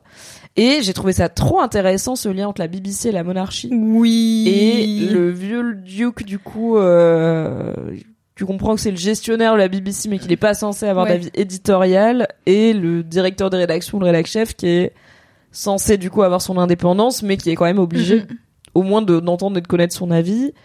Et on voit qu'ils ont des avis qui vont finir bah, par, par être dichotomiques sur c'est quoi notre loyauté, qu'est-ce qu'on Oui. doit à la famille royale, c'est quoi notre Oui, puis- loyauté envers la reine, quoi. Il y a, un- moi, moi j'ai trouvé ça très intéressant, la discussion autour de pourquoi est-ce que, en tant que la BBC, on sortirait une interview de Diana. Oui, Parce que c'est euh, hyper people, euh, machin, nanana. Et en fait, ce truc de est-ce que c'est people ou est-ce que c'est politique? Kind Oui. of, tu vois?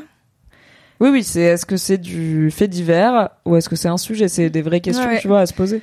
Et, euh, et c'était intéressant aussi, le, enfin, tu vois, genre tout le truc de, euh, je crois que c'est le, bah justement ce fameux dirigeant là de la BBC qui dit euh, qu'en gros c'est une des meufs les, enfin que elle est pas stable entre Oui. guillemets. Oui. Et que du coup, genre, euh, on peut pas lui faire confiance sur ce qu'elle va dire sur la famille royale, tu vois.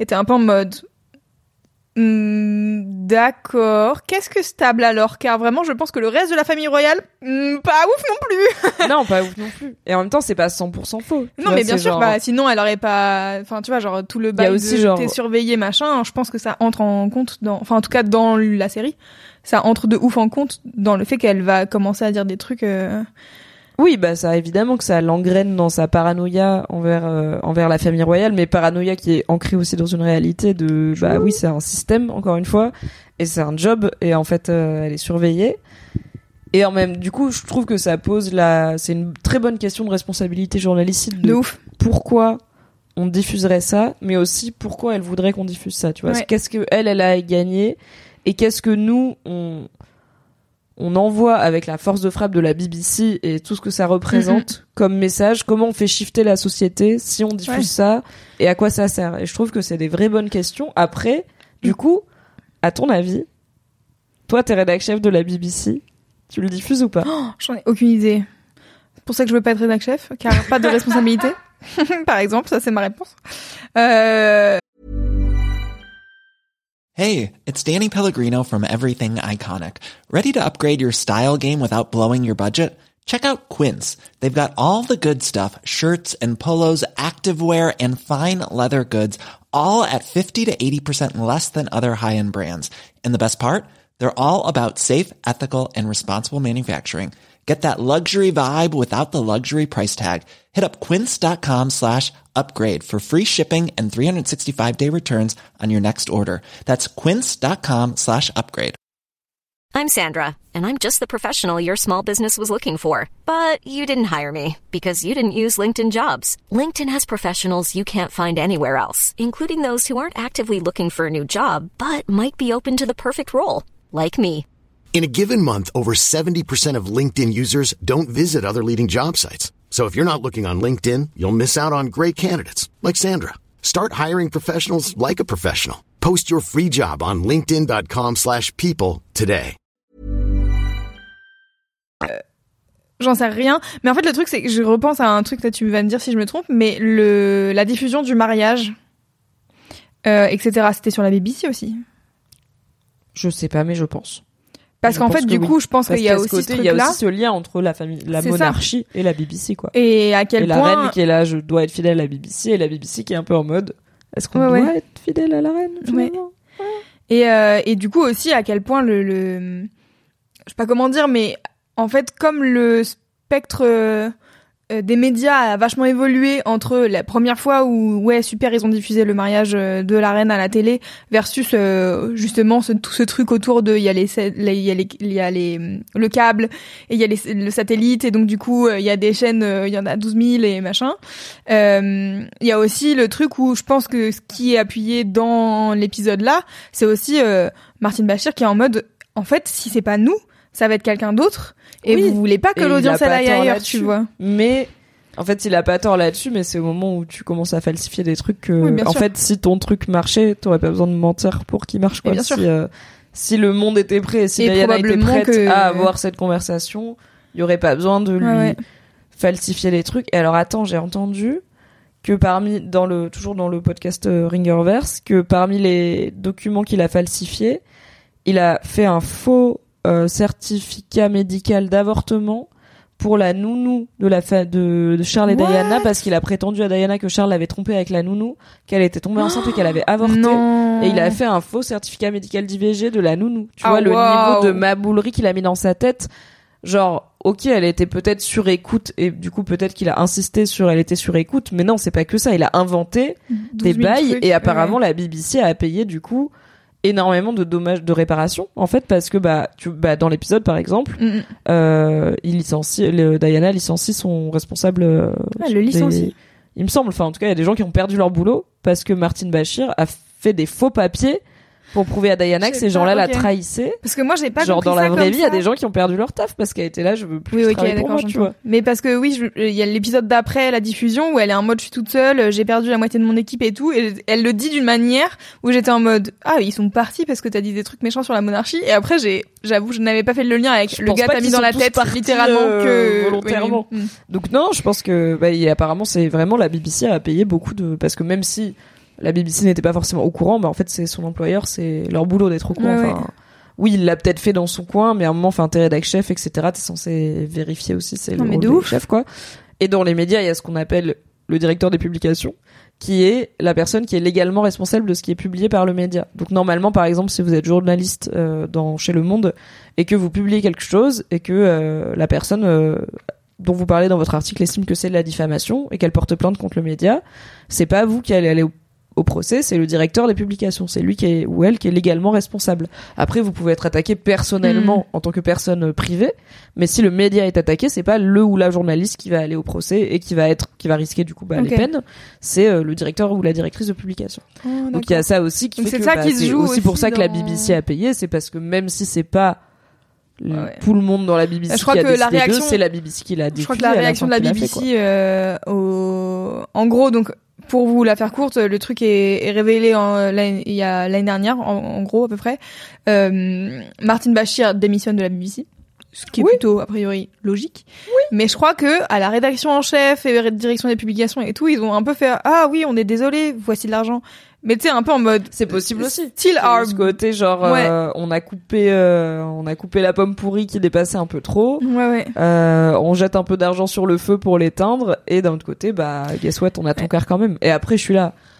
Un peu Oui, tard de toute manière hein, pour. euh, En fait, comme on sait pas le degré de responsabilité de qui savait quoi, à quel point ils l'ont couvert, à quel point ils sont peut-être volontairement pas posé beaucoup de questions, Ouais. parce que mon gars, l'audience que ça a dû faire, cette, ce panorama là, oh là là, les chiffres, et je veux dire, j'ai, j'ai bossé dans la presse, Loulou aussi, on connaît les chiffres, c'est quand même important. Ouais, ouais. C'est, ça fait des, je, je pense pas qu'on a fait des dingues à ce niveau-là quand même chez Mademoiselle, mais euh, ouais, il y a un côté où des fois, les chiffres, mm, mm. ça pro ça ça prône surtout et en fait c'est intéressant aussi parce que je trouve que cet épisode mais c'est peut-être pas montré assez clairement enfin peut-être que ça aurait pu être un peu plus appuyé. C'est je trouve que ça interroge aussi la loyauté de la reine envers la BBC tu vois parce qu'en gros t'as quand même ce cette, ce sous-arc où la reine découvre le Oui, satellite le et le câble. Et là où et il y a les courses de découvre qu'il y a chevaux. plein de chaînes avec des courses de chevaux genre tout le temps elle est là attends quoi? attends quoi? Trop mignon d'ailleurs, ces petites scènes Trop avec euh, son petit-fils euh, qui lui met euh, le satellite et qui lui euh, montre comment fonctionne mignon, sa vraiment, télé. enfin, J'étais en mode un peu d'humanité dans ce monde, ça fait pas de mal, tu vois. Oui, c'est un peu voilà encore une fois. C'est littéralement moi avec mes fois, on la voit grands-parents comme une H24, personne donc, et on voit William aussi comme une personne Ouais. et comme juste un petit fils qui aime qui aide sa mamie Alors, à comprendre la oui. télé quoi. Un peu et en même temps comme un pion aussi parce que genre sa mère elle lui dit tu mettras un bon mot pour moi et euh, genre la reine lui dit Oui. oui, euh, t'inquiète est ta mère je la soutiens elle est bienvenue et tout. Tu sais genre il est vraiment quand même le cul entre deux chaises quoi Ah bah de ouf. Mais bon, c'est it's called être un prince. et finalement. oui malheureusement Être l'héritier du trône, car c'est aussi peut-être le futur roi. Euh, mais oui, on va parler de, on va parler un petit peu de, William à Hayton euh, et de William et, et la reine, pourquoi pas. Mais donc avant, oui, sur cette histoire de loyauté, donc il y a tout cette, ce, ce mini arc de la reine découvre euh, le câble. Et en fait, c'est pas juste pour l'humaniser, c'est aussi parce que du coup, elle fait des infidélités à la BBC. Oui, elle sûr. a tout son truc de, en fait, la monarchie et la BBC, c'est indissociable. C'est on se sert l'un à l'autre, on est là l'un pour l'autre, on est loyaux l'un l'un envers l'autre. La BBC, c'est obligé, et je ne peux pas faire d'infidélité à la BBC. Et après, on lui dit, mais les courses de chevaux, elle est là, let's fucking go, qui va regarder Ouais. Énergie 12 toute la journée. Et du coup, bah, c'est un peu ce truc de quand la BBC dit, bah, peut-être qu'on lui doit rien et qu'on a le droit de raconter. oui car en ce fait qui, en fait, est un sujet international et va être raconté anyway, si c'est pas chez nous, sera ailleurs. Bah, je trouve que ça montre aussi que genre, bah ouais, girl, enfin, en fait, le monde Ouais. évolue, le monde grandit et, euh, bah, Ouais, moi, toi, t'aimes bien avoir les courses de cheveux en direct et la course à l'audience fait que la BBC va, va diffuser ça, quoi. et puis euh, il y a ce ouais je sais pas ce côté de Ah, la bah BBC a fêté ses 100 ans en octobre, apparemment. Ouais. Ils ont bon d'ailleurs il y a la plein de trucs chambés hein, sur la BBC. euh, je tiens euh, voilà au cas où personne n'était au courant. Euh, Qu'est-ce que je voulais dire? Sur la BBC et la reine Wesh Louise, dans- cherche dans ton cerveau, ton palais mental. Euh, De, euh, la loyauté de la reine envers la oui, c'est ça. Que en fait, en gros, cette interview de Diana, elle cut complètement Diana de la famille royale. À partir de ce moment-là, la reine, elle est en mode, ok, donc en fait, it's divorce time. Et euh, Et en fait, Diana, euh, plus mon problème, tu vois. Et c'est, c'est, il y a un moment donné où, euh, vraiment à la fin de la saison, où elle, euh, où il y a le hum, private secretary de la reine qui vient la voir en mode, oui, euh, Diana, elle voudrait aller passer les vacances d'été euh, à Saint-Tropez avec les Alphaïd. Et où la reine, elle est en mode, en vrai, j'ai pas envie. Mais elle fait plus partie de la famille royale, donc elle fait un peu ce qu'elle veut, malgré le fait que mes petits enfants y aillent, tu vois. Bah oui, et elle dit et aussi bah c'est son tour. Enfin tu vois. Oui, oui, c'est son tour. Pour Oui, mais- c'est un truc de parents voilà. aussi, tu vois. Mais mais tu vois, il y a ce truc de euh, de en fait elle enfin tu vois Oui, genre vraiment c'est tu ne fais plus partie choix, de la quoi. famille royale donc j'ai plus de d'autorité sur toi en kind of tu vois. Mais quand même, juste avant l'interview, Diana, elle va prévenir Oui.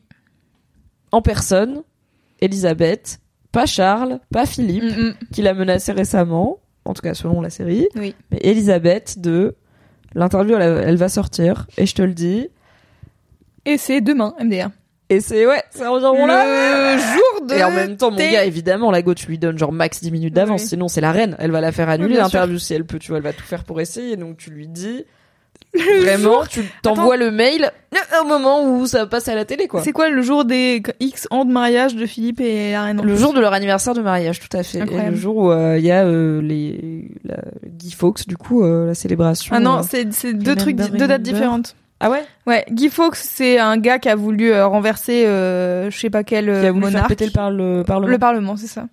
Euh, Le 5 novembre. Le 5 novembre, c'est l'enregistrement de la Ah oui, de l'interview Et donc du coup du elle elle est en mode c'est, je euh, suis plus dans la famille royale. Oui, elle enregistre Donc- parce qu'elle est là. Personne va se rendre compte que je suis pas là parce qu'ils sont tous aux célébrations. Voilà, c'est ça. Tout le euh, monde s'en fout de ma gueule parce que vraiment vous avez vu depuis à peu près 12 épisodes que je suis seule. Euh, donc du coup euh, à ce truc c'est c'est Oh là là, j'ai du mal à parler. C'est une célébration, euh, famille royale, tout le monde. Euh, ouais, c'est comment ça s'appelle euh, un truc qui brûle là. Comment ça Euh, s'appelle Un feu de euh, joie, un feu de. Ouais, un, j'ai un un- carmentrant pour moi. C'est- quoi Un carmentrant. Attends, est-ce que c'est un mot de la Drôme?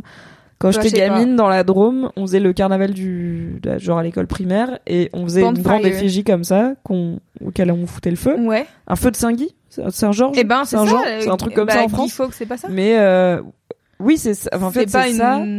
Et en même temps, c'est pas juste. Enfin, Guy Fawkes, c'est un vrai gars qui a vraiment Oui, oui. voulu faire péter le Parlement et euh, mettre la mettre fin au système oui. euh, politique euh, britannique. Donc Ouais. c'est un vrai truc euh, aussi qui a du Ouais, sens ouais. dans ah remember que les gens ils peuvent faire péter des trucs et renverser un système politique juste en tuant quelques personnes Et donc, du qu'il est coup- pas passé loin. Mais du coup, moi, ça, c'est, je trouve que c'est un truc aussi qui est pas, enfin, vraiment, cette saison, j'ai trouvé qu'elle était vraiment dans les grosses lignes, tu vois. C'est genre, ils ont pris des traits de marqueur, ils ont Ouais. fait, oh, regardez, Guy Fawkes, c'est un mec qui a voulu faire péter la monarchie. Et donc, du coup, euh, Diana, elle enregistre ce soir-là l'interview qui va littéralement faire péter La les monarchie. années 90 de la monarchie. Et Alors- l'épisode s'appelle Poudre à canon. Et t'es Un, peu comme mode, si ça ah mettait ouais. le feu au poudre. Et il y a, euh, et il y a à un moment donné Elisabeth qui, qui parle de sa vieille télé qui est en mode ah là là même même les télés sont une métaphore. J'étais Ah là ouais. stop en fait. Ah On ouais, quand elle dit, mais arrête. ici même les télés sont une métaphore. Peter là, Morgan mais- arrête. Euh, on va avoir un regard The Office, tu vois. Ouais, elle va être ça. là, elle va faire un petit clin d'œil en mode quatrième mur. Après elle va faire parkour. Euh, I wish. mon rêve. Avec les corgis. Mais euh, mais ouais donc du coup le, le soir du feu de joie euh, comme elle elle est un peu euh, la- bah littéralement la lépreuse que tout le monde a laissé dans un coin. Oui. Euh, Dans la maison des lépreux. voilà comme elle le dit si bien. Dans le pavillon des lépreux. Et donc du coup, euh, bah en fait, comme il y a personne à cette soirée-là, là ils enregistrent. Mais du coup, oui, le soir de la diffusion de l'in- de l'interview, alors ça, j'ai pas été vérifié si c'était vrai ou pas. Mais du coup, Elisabeth est pas devant sa télé puisque littéralement, elle sort pour son anniversaire de mariage. C'est- Regarder Ça, je crois que c'est vrai. Dream Girl. La, la comédie musicale. voilà. Choices. J'ai cherché de quel de quel extrait était la chanson en fait. J'étais là, genre c'est quoi ce morceau Parce que ça dit exactement. euh, Enfin, tu vois, genre euh, le choix musical est, est pas. oui, c'est pas anodin. Et c'est pas très subtil non plus. Non, pas- pas ça, subtil du tout. Subtil n'est pas le deuxième prénom de The Crown. Ah, dit, clairement. donc, euh. Peter Morgan, not subtil. Peter, not subtil Morgan. Euh, voilà. Je sais plus ce que je Oui, disais. donc euh, bah la reine n'est pas là pour euh, l'interview Oui. quand elle est diffusée en Et direct. donc du coup c'est ça. et donc le hyper lendemain, intéressant de. elle regarde les journaux. Et pour moi, il y a un- pour le coup, il y a un vrai truc d'ancrage. Enfin, c'est con, mais c'est parce que ça fait pas si longtemps qu'on a des smartphones, mais c'est fou de Ouais. se dire, t'es la reine d'Angleterre, tu sors de soirée, on te dit, il y a cette interview qui a été diffusée et tu peux pas, la voir. revoir. Ah ouais, Euh, genre on a noté, on a essayé d'enregistrer pendant, tu vois, il doit y avoir des gars avec des magnétophones Ouais, et tout, mais tu, tu- Il y avait, enfin, des- on a il y avait bien max- des magnétoscopes à l'époque. Ils ont Ouais, si, il y avait truc, déjà des même. magnétoscopes en ouais 90. Mais moi, ce que j'ai aimé, c'est que dans la série, ils le sortent en mode, elle était, elle était euh, au bal et elle revient et le lendemain matin, devant les scrambled, les scrambled eggs, elle Oui. lit toutes les headlines des journaux qui sont en mode genre, on était trois dans ce mariage et je pense pas que le prince Charles soit fait pour régner et nanina et nanana est en mode, wow, c'est Ce chaud. qui est le gros caca nerveux de Charles d'ailleurs. ce Oui, bien euh, sûr. Comment t'as pu dire à la presse que tu pensais pas que j'allais être roi. je- Alors que littéralement depuis saison 2 ou, ou 3, on est en mode bah bien sûr que ça enfin tu vois genre moi ce qu'elle dit alors après En fait, elle dit pas il serait un mauvais roi. Elle dit être Non, roi, c'est dit- pas ce qu'il lui faut. Oui. Elle dit ça l'épanouirait pas parce qu'il a envie de faire trop de trucs et il a trop d'idées et la monarchie c'est trop rigide Ouais. et ça lui irait pas. Alors elle lui dit pas de façon aussi sympa, mais en fait ce qu'elle dit c'est pas ce serait un mauvais roi, c'est c'est pas être roi, c'est pas quoi. pour lui. Et mais comme lui, en fait Là, il la, a le switché. trauma originel de sa vie, c'est de pas être autant désiré que sa mère et de jamais pouvoir être à la hauteur de sa mère et que c'est un, un homme assez auto-centré sur son nombril. Ah bon qui en plus est l'héritier d'une famille royale donc ça n'aide pas. Bah il est très en mode euh, c'est ça qui le trigger en tout cas dans la série Oui, bien sûr. c'est genre c'est pas comment t'as osé dire à tout le monde que je te trompais que j'étais pas là pour toi que ouais. t'as enfin elle a quand même raconté mais y compris dans le livre qu'elle a essayé de se suicider pendant qu'elle était enceinte qu'elle a essayé de provoquer des fausses couches en, des fausses couches en se jetant les escaliers enfin que la personne va mal et lui ce qui le choque c'est comment t'as pu dire que je serais pas le meilleur roi du ouais. monde tu vois elle est là ok enfin oui ok Mais alors que pas le moi sujet, je trouve quoi. que euh, littéralement c'est exactement ce que la série dit, tu vois. Et c'est ce que euh, enfin tu vois, c'est toutes les saisons d'avant là avec euh, Josh Josh ou John O'Connor? Josh Josh Josh O'Connor euh, où en fait euh, Donc lui à la qui jouait Charles euh, plus jeune. ouais sur les saisons d'avant où euh, il veut être acteur, euh, il est hyper intéressé par 12 000 trucs et tout et en fait littéralement t'es en mode frérot être roi ça a l'air enfin Ça va être même lui-même il est en mode pourquoi est-ce que je devrais être roi puisque je Ah, pourrais ça faire a du pas l'air de l'amuser. Et du coup, moi, je trouve ça intéressant ce truc où il pète un câble là-dessus, où je suis en mode vraiment. Alors après, j'ai le biais des séries et tout, euh, mais ça a vraiment l'air d'être ça, tu vois. Genre, t'as pas l'air de vouloir trop être roi, ou alors d'être roi dans un d'une autre manière comme euh, il le fait. Enfin, tu vois, genre toute la hum, Oui. tout l'épisode sur le New Way de la monarchie, Oui. où il est où il est là. euh, The way forward, ouais, the oui, way ahead, forward, euh, tout ça. où il est là, bah Et vraiment. puis bah ça- maintenant il est roi, donc euh, on va voir, ça ne passerait très longtemps, hein, vraiment, Ah et on va voir euh, s'il applique du coup une royauté un peu différente. Mais ça rentre dans ce qu'on s'est dit sur la première partie de donc cette cette saison est a priori euh, globalement considérée comme un peu en deçà euh, d'autres saisons de The Clairement. Crown, un peu peut-être euh, avec un peu des longueurs, euh, et puis peut-être des choses à raconter moins intéressantes, beaucoup en fait très centrées sur Charles et Diana et le sens de la royauté, et du coup on perd un peu peut-être euh, bah, le reste des trucs intéressants euh, de, de The Crown jusqu'ici. Et euh, du coup, il y a ce truc aussi de peut-être que c'était forcément plus bankable pour le public de suivre une jeune reine et un jeune Philippe aussi, euh, son époux, qui se rebellent un peu contre les codes de la monarchie et qui sont plutôt en résistance face à en fait on me dit de faire comme ci, on me dit de faire comme ça, mais moi j'y arrive pas et je pense qu'il faudrait faire différemment. Chacun à leur façon certes, mais Ouais, quand même. Et en fait maintenant ils ont assez vieilli, c'est un peu le dicton genre euh, soit tu meurs jeune le gentil, soit tu vis assez longtemps pour devenir le vilain, Ouais, tu vois, c'est que bah ils sont rentrés dans le système, ils deviennent non seulement acteurs mais ils nourrissent le système en fait. Et il y a Philippe qui le défend auprès de Diana et il y a la reine qui qui incarne en fait Oui, c'est ça. cette- Bah forcément. en fait, tu- la reine, on l'a commencé avec une jeune reine qui est là. J'en ai marre que tout le monde me dise, on a toujours fait comme ça, faut faire comme ça.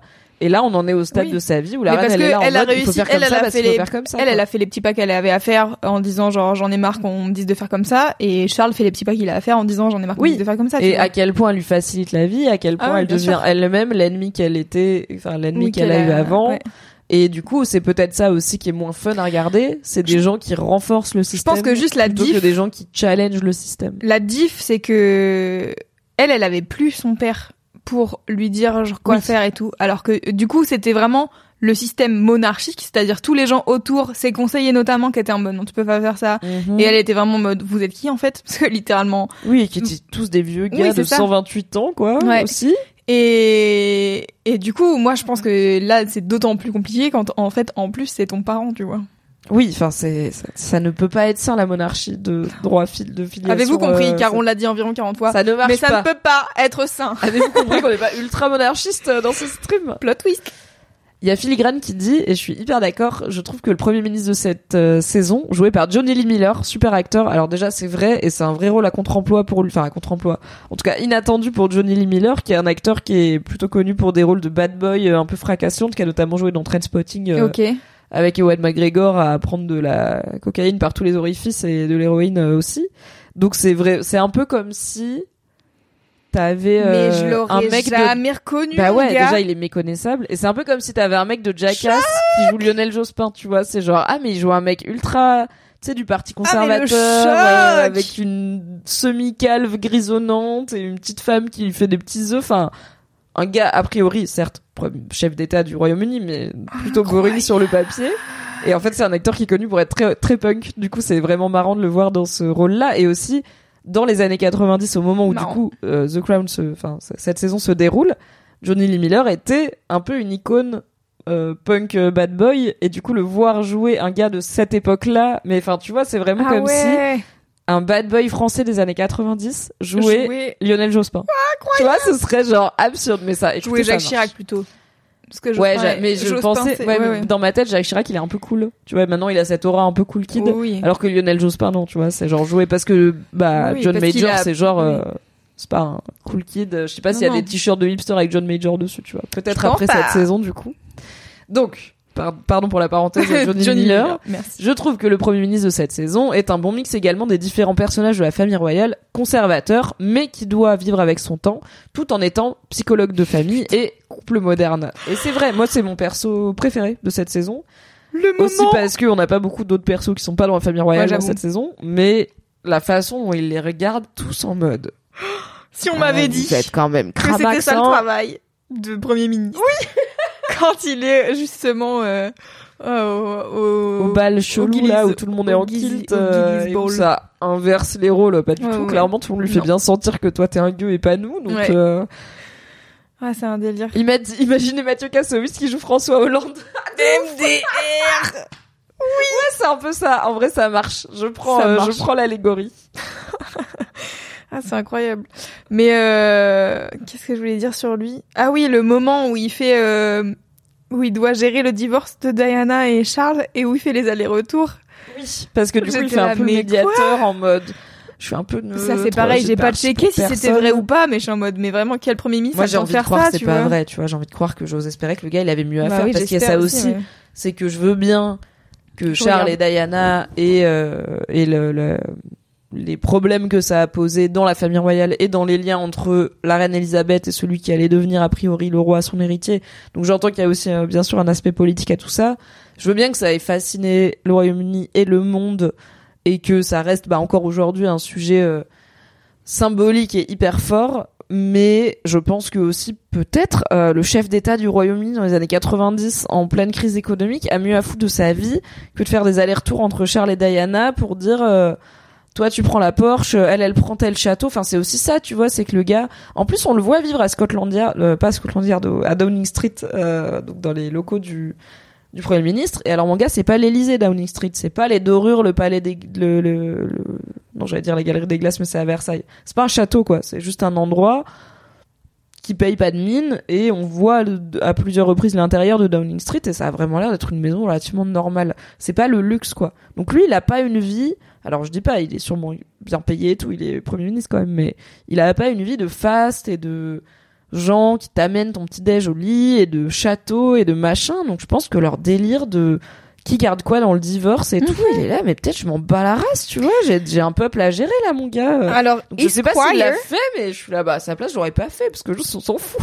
Esquire dit que a priori, il aurait quand même un peu aidé. Après, je suis pas sûre qu'il ait été géré, euh, qui donne quel argent et tout, mais que a priori, il aurait euh, un peu euh, facilité tout ça. Ok, bah bravo à lui pour Anyway, son rôle de conseiller de couple. Avant de finir, avant de se dire au revoir, euh, il y a un est-ce qu'on truc peut n'a parler du dernier épisode SVP parce que Alors vraiment oui, il m'a on va parler du dernier épisode qui s'appelle donc Decommissioned, qui mixe euh, la victoire de Tony Blair, joué par un acteur que je ne connais pas et que j'avoue, c'est pas du tout un, une critique envers son jeu d'acteur parce qu'en plus on l'a vu très peu, mais je m'attendais à quelqu'un pour Tony Blair, tu vois. Je m'attendais Ah oui, à genre ça va être quelqu'un de connu parce que c'est Tony Blair, c'est un premier ministre hyper connu qui a hyper changé les États-Unis, euh, le Royaume-Uni.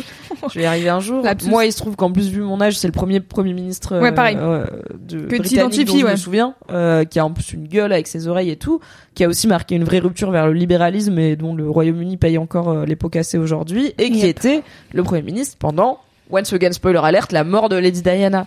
Et je pensais et qui a déjà été joué en plus au cinéma par notamment Martin Martin Sheen, oui, euh, qui est un super acteur et qui l'a joué dans The Queen de Peter Morgan, ré- showrunner de The Crown. Et du coup, je m'attendais vraiment à un acteur plus connu ou qui a un peu plus une gueule. Et quand je l'ai vu, Ouais, j'étais vraiment un peu en mode ah bon, bah c'est juste un gars. Et apparemment, c'est un acteur. euh, c'est c'est enfin c'est vraiment rien à redire sur son talent. Mais comme The Crown a quand même ça fait partie des spécificités de la série de prendre des acteurs et actrices hyper connus. En vrai, c'est vraiment un casting royal à chaque fois, littéralement. Bah euh, pour Tony Blair euh, et bah du coup John Major, c'est un peu une surprise avec Johnny Lee Miller. Je m'attendais à peut-être au moins un twist ou quelque chose, mais non, c'est un- c'est après c'est peut-être juste moi qui suis un culte et qui n'ai jamais entendu parler de ce cas, mais j'étais un petit peu genre oh ok, bon c'est juste un gars. Je, je m'attendais à une petite révélation. Alors c'est vraiment drôle. Salut Calulupsi. Parce que quand tu tapes euh, Tony Blair The Crown, qui sort en prums? Ton préf. Évidemment Andrew Scott. Andrew Scott. Andrew Scott qui jouait Moriarty dans la série Sherlock. C'est à cause de lui que mon chat s'appelle Moriarty. Euh, qui euh, joue dans Fleabag, le hot Ah, il a priest été comme on dit, approach. et qui, du coup, a priori, aurait été approché pour le rôle de Tony Ah bah, Blair, mais mon rêve, et après, il lui ressemble pas du Mais tout. non, c'est il aurait été beaucoup trop beau pour jouer Mais il est Tony Blair, beaucoup ça trop n'aurait aucun charismatique. Après, tout le monde gagne 10 points de beauté dans ouais, The mais là, hein, vraiment, Tony la Blair, il aurait gagné Mais oui, 150 j'avoue. points de charisme pour une... Oui. Vraiment, la personne ne lui ressemble pas du tout, quoi. Tout à fait. Bref. Donc, dans le dernier épisode, il y a la victoire de Tony Blair et le rapprochement entre Charles et Tony Blair. Le prince Charles qui semble se Ouais. positionner en mode, en fait, t'es moderne, tu veux dépoussiérer le pays, guess what, moi aussi. Mhm. Toujours dans cette, en fait, le dernier épisode, c'est vraiment un écho au premier épisode de la saison. Puisque, euh, il y a, euh, Charles qui de nouveau va avoir le nouveau premier ministre pour essayer de se placer comme, maybe je serai un meilleur roi que ma mère parce que moi je suis plus moderne. Donc la même chose que dans l'épisode 1. Ça m'a saoulé. Il y a euh, la reine et le Britannia et de nouveau la yacht vie machin machin. Euh, par contre, il y a la fin de Hong Kong en tant que colonie britannique et le début du l'indépendance de Hong Kong, mais aussi le rattachement à la Chine. Donc c'est c'est compliqué en vrai comme sujet Oui. la, la la, la libération de Hong Kong euh, des colonies britanniques. Et j'ai trouvé ça pas hyper intéressant que comme c'était raconté. Enfin, j'ai l'impression que c'était le jour où Charles a été sous la pluie et pas le jour où Hong Kong a arrêté d'être une C'était- colonie britannique. Non mais attends, est-ce que tu te, tu te souviens quand même Moi j'ai trouvé ça indécent. Vraiment, moi cet épisode m'a énervé de, en tout point. C'est-à-dire que vraiment j'étais en mode vraiment la fâchée. redite, la redite de l'épisode 1 avec Charles qui refait exactement la même scène avec le premier ministre d'après, avec euh, la reine qui est encore en mode Vous êtes sûr que vous allez pas réparer mon bateau parce qu'il est vraiment super? J'étais là. Oui, oui, c'est bon, on a 14 compris en fait, super. putain. Et après, le truc de oh tiens regardez c'est la fin d'une des colonies britanniques on va vraiment passer un une main dessus comme ça en disant oh regardez il a plu et euh, t'as la conversation entre Tony Blair quatre personnes chinoises maximum, Et- je pense. ouais Ou hongkongaises. Et la, la discussion entre Tony Blair et le prince Charles après, où vraiment le prince Charles est en mode ouin ouin regarde Hong Kong, t'as vu comment ils nous remplacent, euh, euh, j'ai récupéré le drapeau et eux ils étaient là après avec leur presque qu'ils voulaient drapeau pas et être tout. dans notre pays à la base on les a colonisés en... Et vraiment, ça pour le coup, moi, c'est un truc qui me vénère. De tout The Crown, je suis en mode vraiment, à aucun moment vous voulez parler de la colonisation. C'est vraiment genre, Ouais, Quand on en parle, est... c'est vraiment euh, un revers de main, on s'en bat les couilles. Et là, vraiment, écrire ça en mode, euh, oh là là, ouin ouin, euh, ils veulent pas de nous dans leur pays, j'étais vraiment en mode, mes frères, enfin genre, à quel point vous avez aucune honte d'écrire ça? Enfin genre vraiment, vous avez été plusieurs à relire ce, ce script. Et Après... Enfin, genre, et, on parle de Hong Kong on qui est pas la aussi se dire, bah, c'est comme ça que la famille royale voit. Pas, tu vois, c'est pas comme ça que Non, mais bien pays doivent être vus, mais c'est comme ça que la famille royale Moi, ça les m'a trop voit. énervé.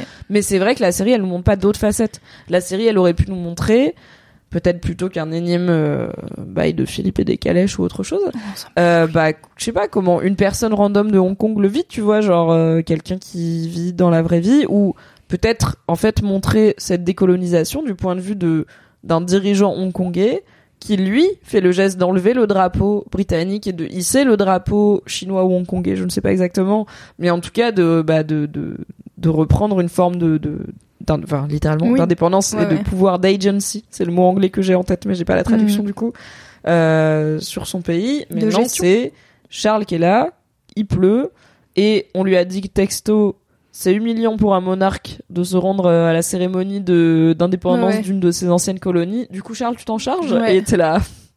Et tu vas un voyager en seconde classe et t'auras bien le seum. finalement. Non, tu vas, tu vas voyager en business au lieu de voyager en première classe. J'espère que ça ne te dérangera pas. Et t'es vraiment en mode. Moi, en fait, le truc, c'est que moi, j'étais vraiment en mode, c'est vraiment donc le premier épisode à nouveau. C'est-à-dire que ouin ouin, Ouais. tu voyages en business. Ouin ouin, euh, les gens de pseudo gauche qui ont été élus, euh, ils sont, euh, enfin, oui. Vraiment, euh, ça m'a saoulé de ouf. Ouais, et encore une fois, bah après il y a Sacha euh, sur le chat qui dit c'est le discours le plus célèbre de Charles, je crois. C'est le seul que je connais en tout cas, mais même simplement pour le personnage, ça ne raconte pas grand-chose. Donc peut-être aussi que Ouais, en vrai ouais. c'est un moment qui a marqué l'histoire et que du coup autant le raconter et que nous on a peut-être pas trop la ref, Ouais, mais peut-être que c'était un Peut-être. Et surtout Peut-être que, ça marque un truc dans la fin du Commonwealth, peut-être que c'était un peu une des dernières euh, surtout qu'il y a aussi un moment donné où il, hyper récent quoi. C'est il- 96, tu te rends compte? 97. Non, je sais que alors Ah ouais c'est 97 dans l'épisode que c'est dans 97 que Tony Blair devient premier ministre, mais dites-moi si je me trompe. Anecdote, cerveau de Mimi. Il me semble que l'indépendance de Hong Kong c'est en 96 parce que il y a un réalisateur hongkongais très connu qui s'appelle Wong Kar-wai qui fait des films magnifiques comme In the Mood for Love, le plus beau film d'amour que vous verrez dans votre vie. Regardez-le et ça donne grave envie de manger des nouilles en plus. Euh, et ce réel là, il a fait une suite à une forme de suite à In the Mood for Love qui s'appelle 2046 et que moi j'ai étudié au lycée parce qu'au lycée j'ai fait option cinéma et il était au programme du bac cinéma. Et euh, ce qu'on nous a expliqué, c'est que le film s'appelle 2046 parce que quand Hong Kong est devenu euh, du coup indépendante du Rétrocédé en Royaume-Uni, 97 à la Chine. c'était en 97 Mm. putain. Sorry. Ok, du coup je sais pas. Ah bah du coup c'est la dernière année donc ça marche quand même. Mais en gros il y avait un truc de, il y a un deal où pendant 50 ans la Chine ne peut pas ingérer trop dans la vie hongkongaise parce que en fait Hong Kong, si j'ai bien, si je me rappelle bien, vous voulez plus être britannique évidemment, mais vous voulez pas spécialement être chinoise. Ils Non, bien là sûr. parce que du coup bah ils avaient grandi extrêmement différemment de la Chine communiste. Ils avaient pas la même histoire, ils avaient pas la même économie. Et on voit que, enfin, Hong Kong, on a cette image hyper euh, futuriste, euh, Ouais, hyper euh, développée à la pointe et tout, ce qui n'était pas le cas de beaucoup de la, enfin, ce qui était moins le cas en Chine. Et puis, ben, le Parti communiste, quoi. Enfin, le, le parti, le, le parti dirigeant de Chine, c'est quand Mhm. même une zumba en termes de liberté, par exemple, humaine. Donc, Hong Kong était là, merci le Royaume-Uni cordialement, au revoir, mais on n'a pas, on n'a pas hyper envie de rentrer sous la tutelle chinoise. Et du coup, il y a eu un deal de pendant 50 ans, il n'y a pas d'ingérence chinoise euh, Mhm. trop forte. En tout cas, il y a des limites fortes qu'ils peuvent faire. Et du coup, la deadline, c'est 2046. Ouais. C'est la dernière année où J'ai regardé un Hong peu Kong les bails euh, de Hong Kong parce que du coup, je, enfin, comme moi, ça m'a vénère les histoires de colonies, machin, nan, nan, j'étais ok, je vais regarder l'histoire un peu de Hong Kong, colonie, enfin, comment ça s'est passé la colonisation, machin, nan, nan. Bon, ça s'est passé comme toute colonisation avec de la guerre, euh, et donc tuer des gens. Et surtout, genre, t'as l'impression que Hong Kong, c'est euh, une salle à sous-louer en fait. Enfin, genre vraiment, Ouais, c'est genre un c'est détail, genre la Chine, comme ça, comme si. ils ont euh, vraiment fait signer un bail au Royaume-Uni. C'est ah, c'est en mode- sur le chat de c'est vraiment des bails. On vous a cédé Hong Kong pendant 99 ans. Et après, c'est refill pour 99 années après, tu vois. Ah oui, c'est vraiment c'est un studio quoi. Et, euh, et du coup, c'est pareil euh, pour les. Enfin, voilà, c'est ça. C'est genre, euh, bon, bah, vous avez 50 ans euh, solo. Peut-être qu'on pourra re-signer un truc de 50 ans à nouveau, mais on n'est pas sûr on encore. vous tu vois. rappelle. Genre vraiment, Peut-être qu'on va reprendre finalement dans vous 50 êtes ans quoi. bizarre. Enfin, genre vraiment, il y a Ouais, un truc trop bizarre, tu vois, genre. euh, Et ouais, donc moi, ça, vraiment, moi, ça m'a. Je crois que ça, ça m'a mis en colère. Ce moment où Charles il dit genre ouais, ils sont prêts à enlever la couronne, machin. Non, j'étais en mode. hmm. Et en plus, je sais plus. Enfin, genre vraiment la manière dont il le dit, il était là, genre euh, parce que la, la parce qu'on n'est pas assez moderne. C'est là, non, parce que tu l'as, vous avez colonisé littéralement cet endroit en fait. Enfin, genre c'est pas parce que vous n'êtes Oui, pas assez moderne que Hong Kong ne. recul sur ce que ce- Ah ouais, le système que tu représentes a fait subir au monde. Insupportable. Et euh, clairement, c'est pas un- une thématique très explorée Ouais. dans The Crown. Après, moi, j'avoue, des fois en termes de pop culture, je suis un peu en mode si tu sais pas faire, c'est pas grave, le fais pas. Il vaut mieux pas le faire que le Oui, faire. ça mal. j'entends. Genre, je trouve que Christopher Nolan, réalisateur entre autres de Interstellar, euh, Tenet, euh, voilà plein de films, Machin, ne sait pas écrire des personnages féminins. Genre Inception avec la Voilà. tout à fait. Il ne sait pas écrire des personnages féminins intéressants, il y arrive pas, il y en aura très rarement dans ses films. Et du coup, quand il fait des films avec zéro personnage féminin, comme Dunkerque, qui se passe euh, pendant la Seconde Guerre mondiale et où il y a pas de ça. personnage féminin, je suis là, c'est trop bien. Parce qu'en fait, il vaut mieux pas le faire que mal le faire. Évidemment, j'aimerais que idéalement, il s'entoure de gens Oui, qui savent le faire éventuellement, genre des Peut-être femmes les par moyens exemple. d'acheter des Parce scénaristes. qu'il trouverait ça important d'avoir des personnages féminins bien écrits et il serait là, bah, c'est une compétence que je n'ai pas, je vais payer quelqu'un pour le faire car c'est important. Eh oui. On n'en est pas encore là, mais du coup je suis là, tu sais quoi, quitte à mal le faire, le fais pas. Je préfère un film avec pas de personnage féminin qu'un film avec un personnage féminin éclaté. Ouais, ouais. Et je sais pas si Peter Morgan et The Crown en général peut bien parler de la colonisation, de Bah, ce que ça a fait, ouais. pour les personnes racisées. Ils l'ont fait un tout petit peu avec le flashback sur euh, la jeunesse de Mohamed Al-Fayed et cette idée de moi je méprise les gens qui voient les Britanniques comme des dieux. Bah oui, mais d'un autre côté les Britanniques c'est eux qui gèrent, tu vois. Donc il Ouais, y avait ouais. cette idée quand même de Ouais, mais ce bon, micro point de vue de qu'est-ce que ça fait d'être le peuple colonisé. Et je suis là, maybe s'ils essayaient de faire plus, ce max, serait très vite genre Cringe. pas très bien fait. Mhm. Et d'un autre côté, bah en fait ils ont qu'à s'entourer de Oui, gens c'est qui savent écrire mais c'est ça, en fait. Pour moi, c'est ça. raconter. Je suis vraiment en mode, vous êtes net, fucking Netflix et vous êtes probablement un des, un des shows qui coûte le plus d'argent à Netflix. Donc vraiment, je pense que vous Ouais. voulez, vous pouvez vous permettre deux, trois scénaristes qui savent de quoi ils parlent, tu vois. Yes, embaucher et payer des gens qui ont les compétences tout à Au fait. hasard. Oui. Voilà. Et sur le dernier épisode, autre truc qui m'a giga maxi saoulé. Euh, Le vibrateur. j'en peux plus. Est-ce qu'on peut parler de cette scène où Charles va chez Diana pour manger des scrambled eggs? T'as pas aimé? Et mais qui y croit en fait? Alors, je sais pas s'ils ont mangé des scrambled eggs, mais après, Mais à je me trouve naïve, mais 0%. je sais pas si j'y crois, mais en fait, je regarde jamais The Crown en me disant, tu vois, je suis pas comme toi, genre, je vais pas sur Wikipédia juste après. Je regarde pas en me disant, Non mais attends. est-ce que c'est vraiment arrivé? Je me dis, en Mais fait, je crois à la dynamique de cette scène. Ah, je crois à moi. cette discussion. En fait, c'est, pour moi, c'est, pour le coup, donc l'épisode, ça c'est l'épisode 10, et l'épisode 9, juste avant, c'est couple, tr- couple 31, donc Ouais. c'est leur divorce, et cette thématique de, en fait, vous êtes juste des gens et vous traversez un truc que plein de gens traversent parce que vous êtes juste des personnes. Et du coup, cette discussion un peu, autour de brouillés un peu naze qui commence comme une tentative de réconciliation et de peut-être qu'on a une suite où on peut être au moins amis, tu vois, on peut être au moins potes Mhm. et qui en fait au bout de trois bouchées se transforme en mesquinerie de en fait ils ont encore des ils arrivent pas à régler leur bail, ils arrivent pas à se parler. Je suis là, c'est hyper réaliste, tu vois, pour le coup c'est moi je crois à l'énergie de cette conversation. Est-ce qu'elle a vraiment eu lieu? Est-ce que ça a eu des brouillés Je sais pas. Mais j'étais en mode ah tu vois, même, même en sachant comment ça finit pour eux, j'étais là, là, c'est l'occasion. J'espère un peu qu'ils vont arrêter d'être cons, en fait, et se réconcilier, pas en tant que couple, mais en tant qu'humain, Mhm. à ce moment-là, et arrêter d'être les rouages d'un système, et d'être victimes de leur propre trauma, et juste se parler comme à des personnes et se faire du bien. Et j'étais là, c'est un peu le moment où c'était la dernière bretelle de sortie, tu vois, où maybe ça aurait pu finir autrement, et finalement non. Donc moi, ça, moi, j'ai un peu bien aimé cette scène. J'ai trouvé mimes. Alors moi je vois Sacha dire j'ai trouvé cette chaîne assez cliché et je suis assez d'accord Oui. avec toi. Ouais, c'est pas vraiment cette mode, saison. Hein. The les plus. Stop quoi, genre les deux euh, nobliaux euh, qui se font des scrambled eggs parce qu'ils savent pas faire une omelette. Enfin tu sais genre vraiment j'étais en mode waouh ah ouais d'accord on en est là. Et euh, et après du coup alors je parlais tout à l'heure de ma fameuse vidéo où j'ai regardé euh, les le C'est dans l'air les non les bails de, de décoration de The Crown et tout. Et en fait, il y a un moment donné où il parle du fait que normalement, à la fin de cette scène, euh, Diana était censée jeter une assiette à la porte Ah non, en mais non. mode euh, éclater l'assiette machin. Vraiment, personne fait ça dans la vraie Et vie. littéralement, cliché, elle l'a pas fait. Tu sais pourquoi? Parce que l'assiette était en espèce de plastique machin qu'elle aurait pas explosé comme une assiette en céramique. Et du coup, ils ont Oui, pas comme fait les ça. vraies femmes de la vraie vie qui lancent des assiettes. euh, Et j'étais là, enfin, vraiment, heureusement qu'il y avait pas que ça. personne le fait, je dis que c'est pas fait aussi souvent que la fiction Mm. voudrait nous faire croire, quoi. Et du coup, j'étais là, heureusement qu'ils ont pas fait ça parce que vraiment, ça aurait été la goutte d'eau qui fait déborder le vase. J'aurais Yes. eu tellement le seum sur Oui, cette, il y a toute quelqu'un cette sur scène, le tu chat qui disait euh, la scène de comédie romantique Mais exactement. Et en fait, moi, j'étais Non, mode, j'entends, j'entends. mais, vous Je rigolez. Enfin, je- non, j'ai pas, je, oui, je, j'entends. En fait, je pas pour qu'elle moi, est subtile cette scène. on a ni besoin de ce truc-là. En fait, pour moi, cette scène, euh, le, le, le fin mot de l'histoire de cette scène, c'est en fait, euh, Charles, il regrette pas du tout euh, d'avoir euh, d'avoir euh, choisi euh, Camilla et euh, et Diana euh, est seule. Le saviez-vous? Oui. Du coup, pourquoi faire 10 minutes sur eux qui s'engueulent, tu vois, genre?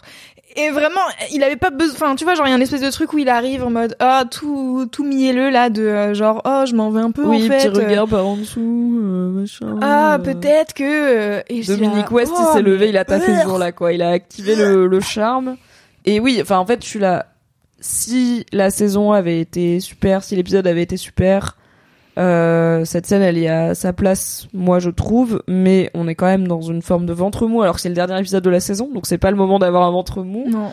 Et on a bouclé, en fait, le truc de leur divorce, on a bouclé cet Oui, c'est arc-là. ça. Et c'est pour ça que moi j'ai pas compris cette scène. Et j'étais du coup, est-ce qu'on a besoin de passer du temps là-dessus? Et alors, attends. Oui. Moi, je croyais que la mort de Diana, c'était dans cette saison.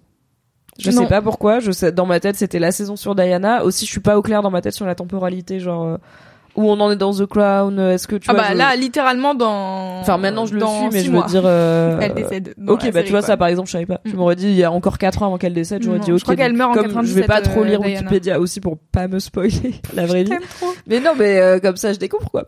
Euh, j'ai un peu la surprise de la de la série et après je vais vérifier. Euh, mais du coup, euh, moi j'étais persuadée que c'était dans cette saison la mort de Diana et en fait non. Et du coup, je pense que je m'attends. Alors peut-être que pour moi c'était encore plus ce Ouais, bien côté pétard mouillé de la fin de saison.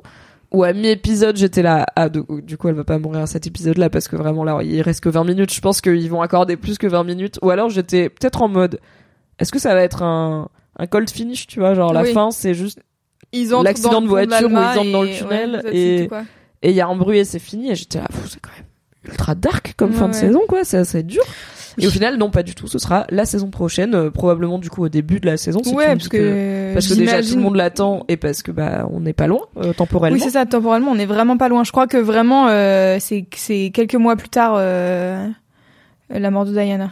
Ok, donc a priori on n'est pas loin, mais moi j'a- j'avoue que j'attendais un peu ça et du coup j'ai compris qu'il y aurait pas. Après c'est ma faute entre guillemets, genre je me suis pas renseignée, j'avais déduit ça dans ma tête, je sais pas pourquoi. Et du coup il y a pas ça et du coup peut-être j'attendais un autre moment fort, quelque chose qui qui clôturerait cette saison avec un peu go out with a bang, tu vois. Mhm. Et au final ouais, je trouve c'est quelqu'un disait pétard mouillé, c'est un peu ça. Je quoi, sais même plus euh, comment ça finit du coup. je sais plus c'est quoi le dernier plan. Ah, je l'ai pas noté. Je, bah, je sais plus. Et je pense que c'est, Bah, alors ça- que vraiment, on l'a regardé quand c'est sorti, donc il y a une semaine, quoi. Littéralement, moi j'ai regardé le dernier épisode euh, il y a deux jours. Ouais. Donc, euh, après, bon, c'est, on se souvient bien, on a quand même fait deux lives de deux heures et demie Oui, chacun euh, sur euh, la saison 5 de The Crown, mais est-ce qu'on peut dire que l'un dans l'autre, c'est pas notre saison préférée? Bah, bah, clairement. On s'est un peu, euh, on Franchement, un peu globalement ennuyé, déçu. peut-être. En fait, le truc, c'est que, tu vois, genre, la dernière fois, on parlait un peu de, tu vois, l'épisode 3. En fait, il y a des épisodes qui sont cool. Il y a des moments cool, tu vois, genre, euh, moi, tu me mets, euh, le truc euh, Peter Townsend, euh, Margaret, je suis en mode, ok, c'est mime, c'est tout. Mais Mhm. juste, dans l'ensemble global de la saison, t'es en mode, on s'en bat les couilles, mais Ouais, surtout, tourne genre- un peu en rond, quoi. Ouais, c'est ça, ce c'est genre- de, ok, on a les mêmes conversations, euh, ça fait huit fois qu'on a compris, et- tu vois.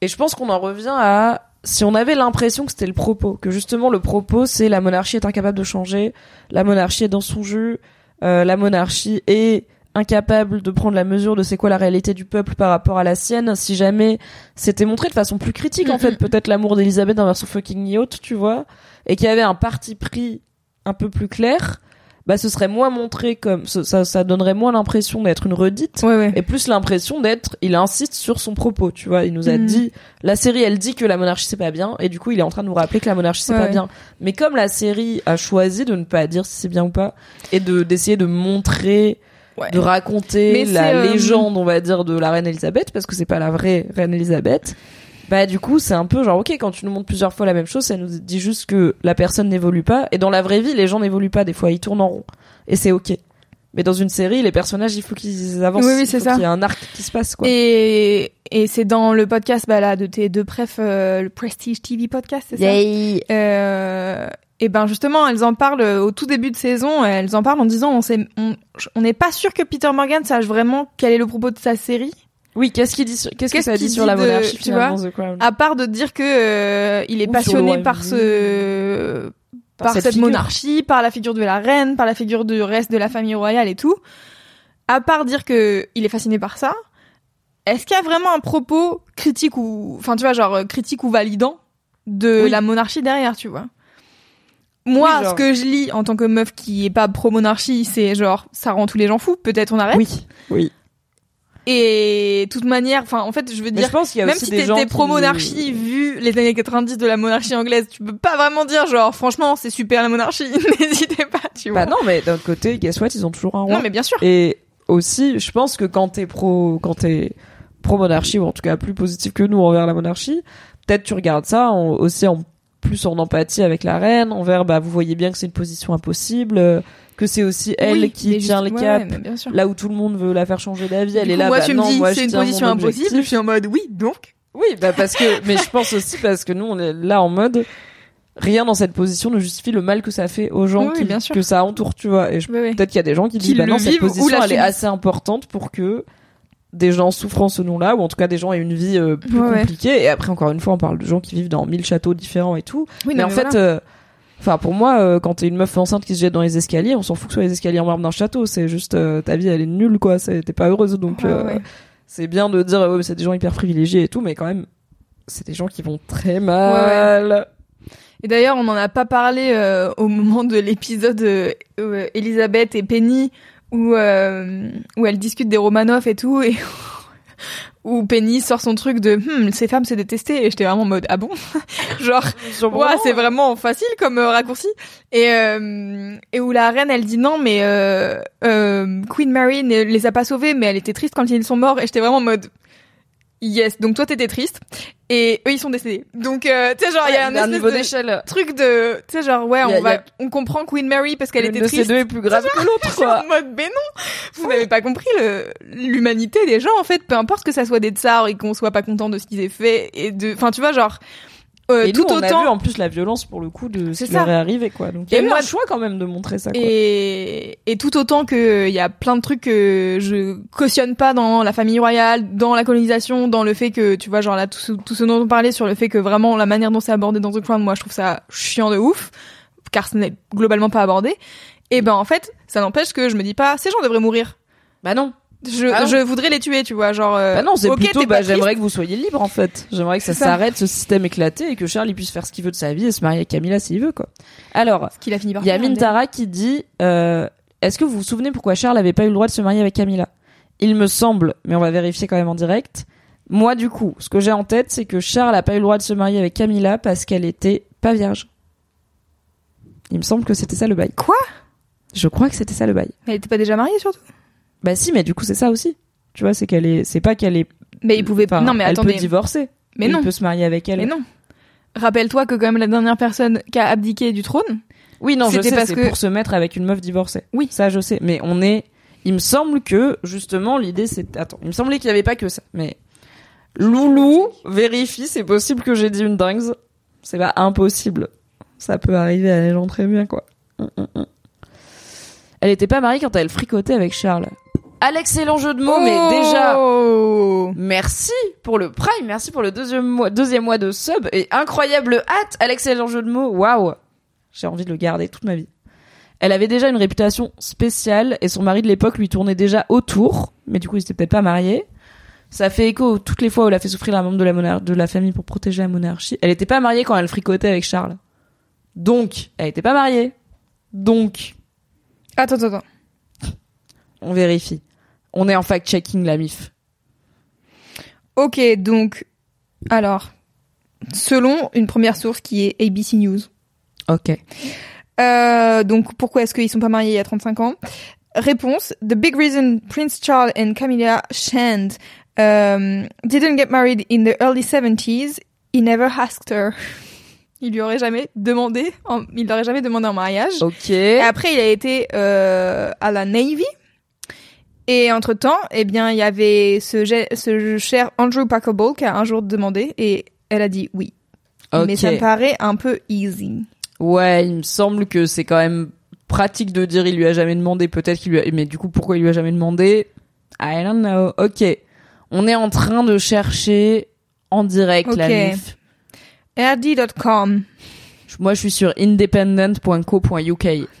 parce que j'ai vu .uk et je me suis dit, ah cool, c'est britannique. Euh, alors. Oh non, Paywall.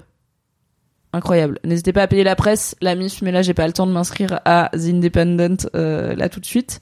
Car je Ok, en for one avec- thing, she was perceived as- an experienced woman. Experience woman, ça veut ouais. dire elle est pas vierge. hein. Sorry. Donc c'était pas euh, un bon truc. Et le deuxième truc, c'est qu'elle est, euh, elle était pas aristocratic enough. Ouais, elle était pas assez noble aussi. Ok. Eh bien, écoutez, j'avais pas 100% tort. C'était Tout à fait. euh, la fascination pour la virginité féminine. Moi, je pensais vraiment qu'elle était déjà mariée. Du coup, je suis perdue sur le. Elle est bonne pour des pucelets, mais pas plus. Un petit peu. Ah, ils vont faire. Alright. Écoute, du coup, euh, bilan de cette saison. Beef bof. Il y a eu des bons épisodes. petit... des trucs 6 intéressants. 7 sur 10. Ah ouais, moi je serais plus sur un 5. 5. Ok, 5. Je leur mets la moyenne parce qu'il y a des trucs intéressants, mais il y a globalement des trucs qui m'ont vraiment un peu sous. le- Vraiment le dernier épisode, j'étais énervée en sortant de l'épisode. c'est dommage pour une fin de saison qui, en plus, normalement, c'est censé être la fin de saison où t'en sors en disant j'ai trop hâte de la suite parce qu'il y a Tony Blair qui devient Premier ministre et tu sais que, et quelqu'un l'a rappelé dans le chat, que bah, la mort de Diana ne va pas tarder et quelqu'un dit dans le chat, en gros, elle est morte juste après ses vacances Oui, il à me semble qu'elle Saint-Tropez est décédée et dans le dernier épisode, septembre. euh, Mohamed El Fayed l'invite à 97, Saint-Tropez, donc, donc, euh, euh, on est euh, tout près quoi. Donc t'es censé en sortir en disant c'est le tu vois c'est l'ambiance toute électrique juste avant l'orage que l'orage Mhm. pète. Et en fait on en sort un peu frustré de ok on tourne en- justement on n'est pas en mode on a hâte de voir la suite. On est en mode d'accord Ouais, mais vous- pourquoi vous nous redites les mêmes trucs il y a 10 heures euh, à l'épisode 1 et c'est ok d'avoir des thèmes qui se répètent et de revenir dessus et tout mais peut-être que cette saison s'était fait bah peut-être un peu avec des gros sabots Ouais, j'ai trouvé ça. Ouais, c'est ça. C'est que j'ai trouvé ça quand même. euh, Enfin, tu vois, genre les métaphores sur le Britannia Oui. et tout. T'es vraiment. Enfin, on va encore une fois avoir la reine qui dit dis donc cette télé aussi c'est une métaphore Ouais, c'est genre chaud. C'est chaud. ça stop. pas très subtil Après, voilà, euh, des très bons acteurs et il y a vraiment des très bons moments. Enfin, encore une fois, tu vois, genre moi, je trouve que l'épisode 3, il est chambé, même si pff, il sort de nulle part en fait dans cette saison. Tu vois, Ouais, il est un peu à part, quoi. Mais comme euh, bah du coup ma partie préférée c'est celle sur les Romanov et la Oui, Russie oui. et c'est pas vraiment euh, représentatif peu, de cette saison why, 5 quoi. Tu vois, ouais.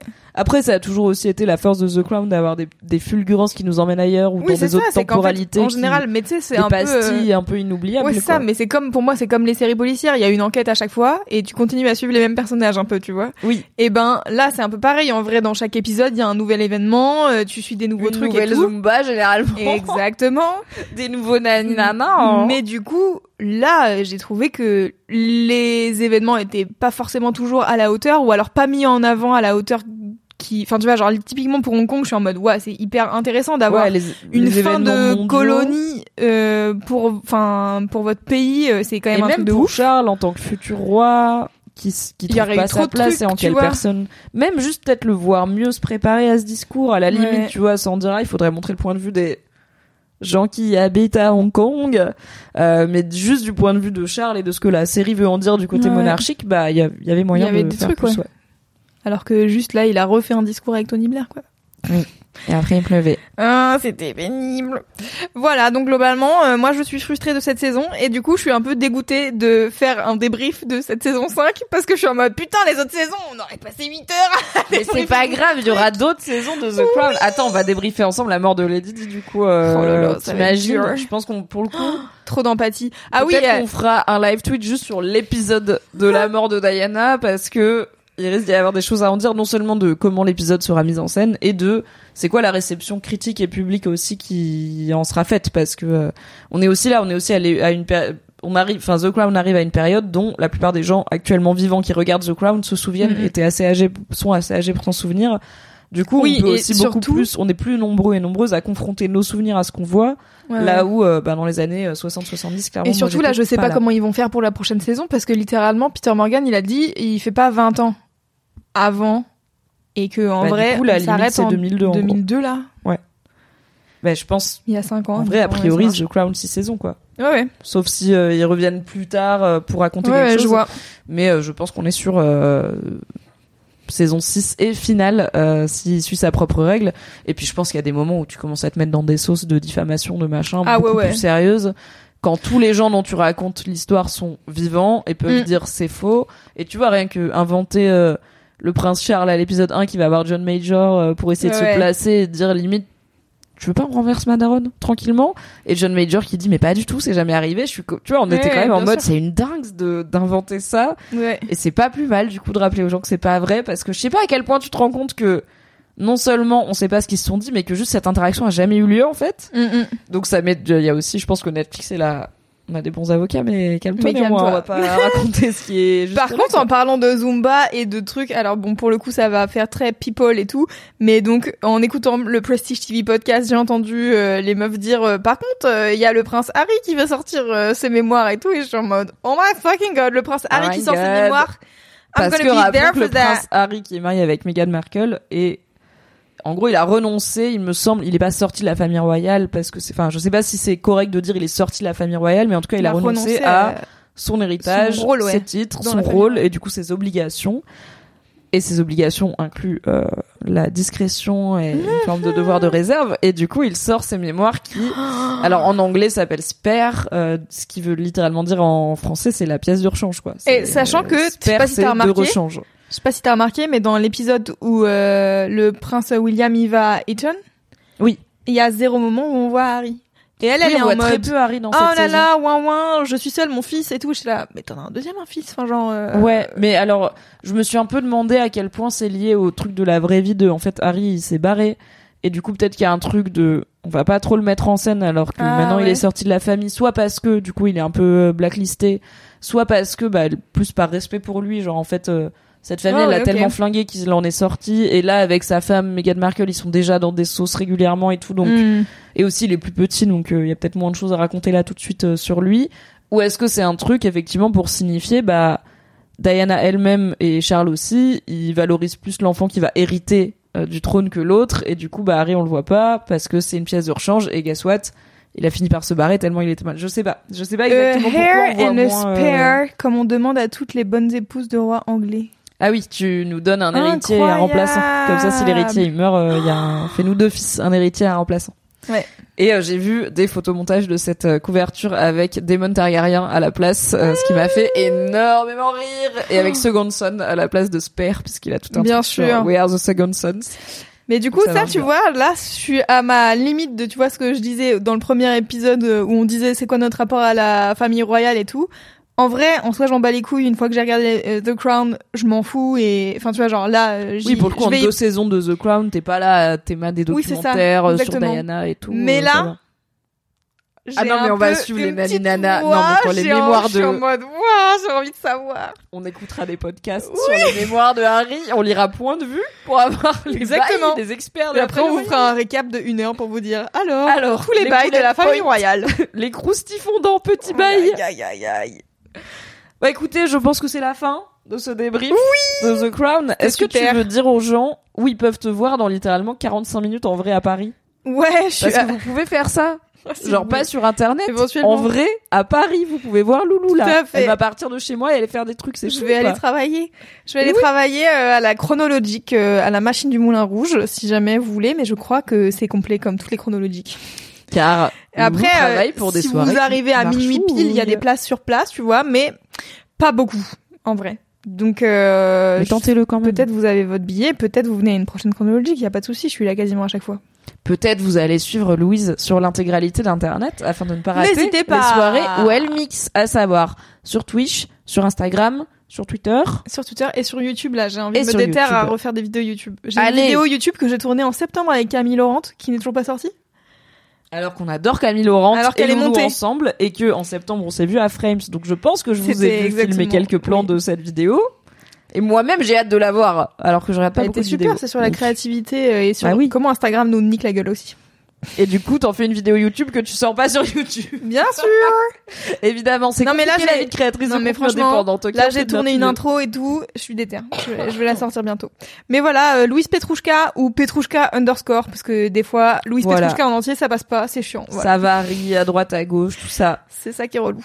Merci Loulou d'être venu. Merci de m'avoir proposé de faire ce Merci, débrief de The. Crown parce que je pense que sinon je l'aurais peut-être pas fait. Je me serais pas dit que ça valait le coup. Et en vrai, ça valait grave le coup. Je suis grave contente.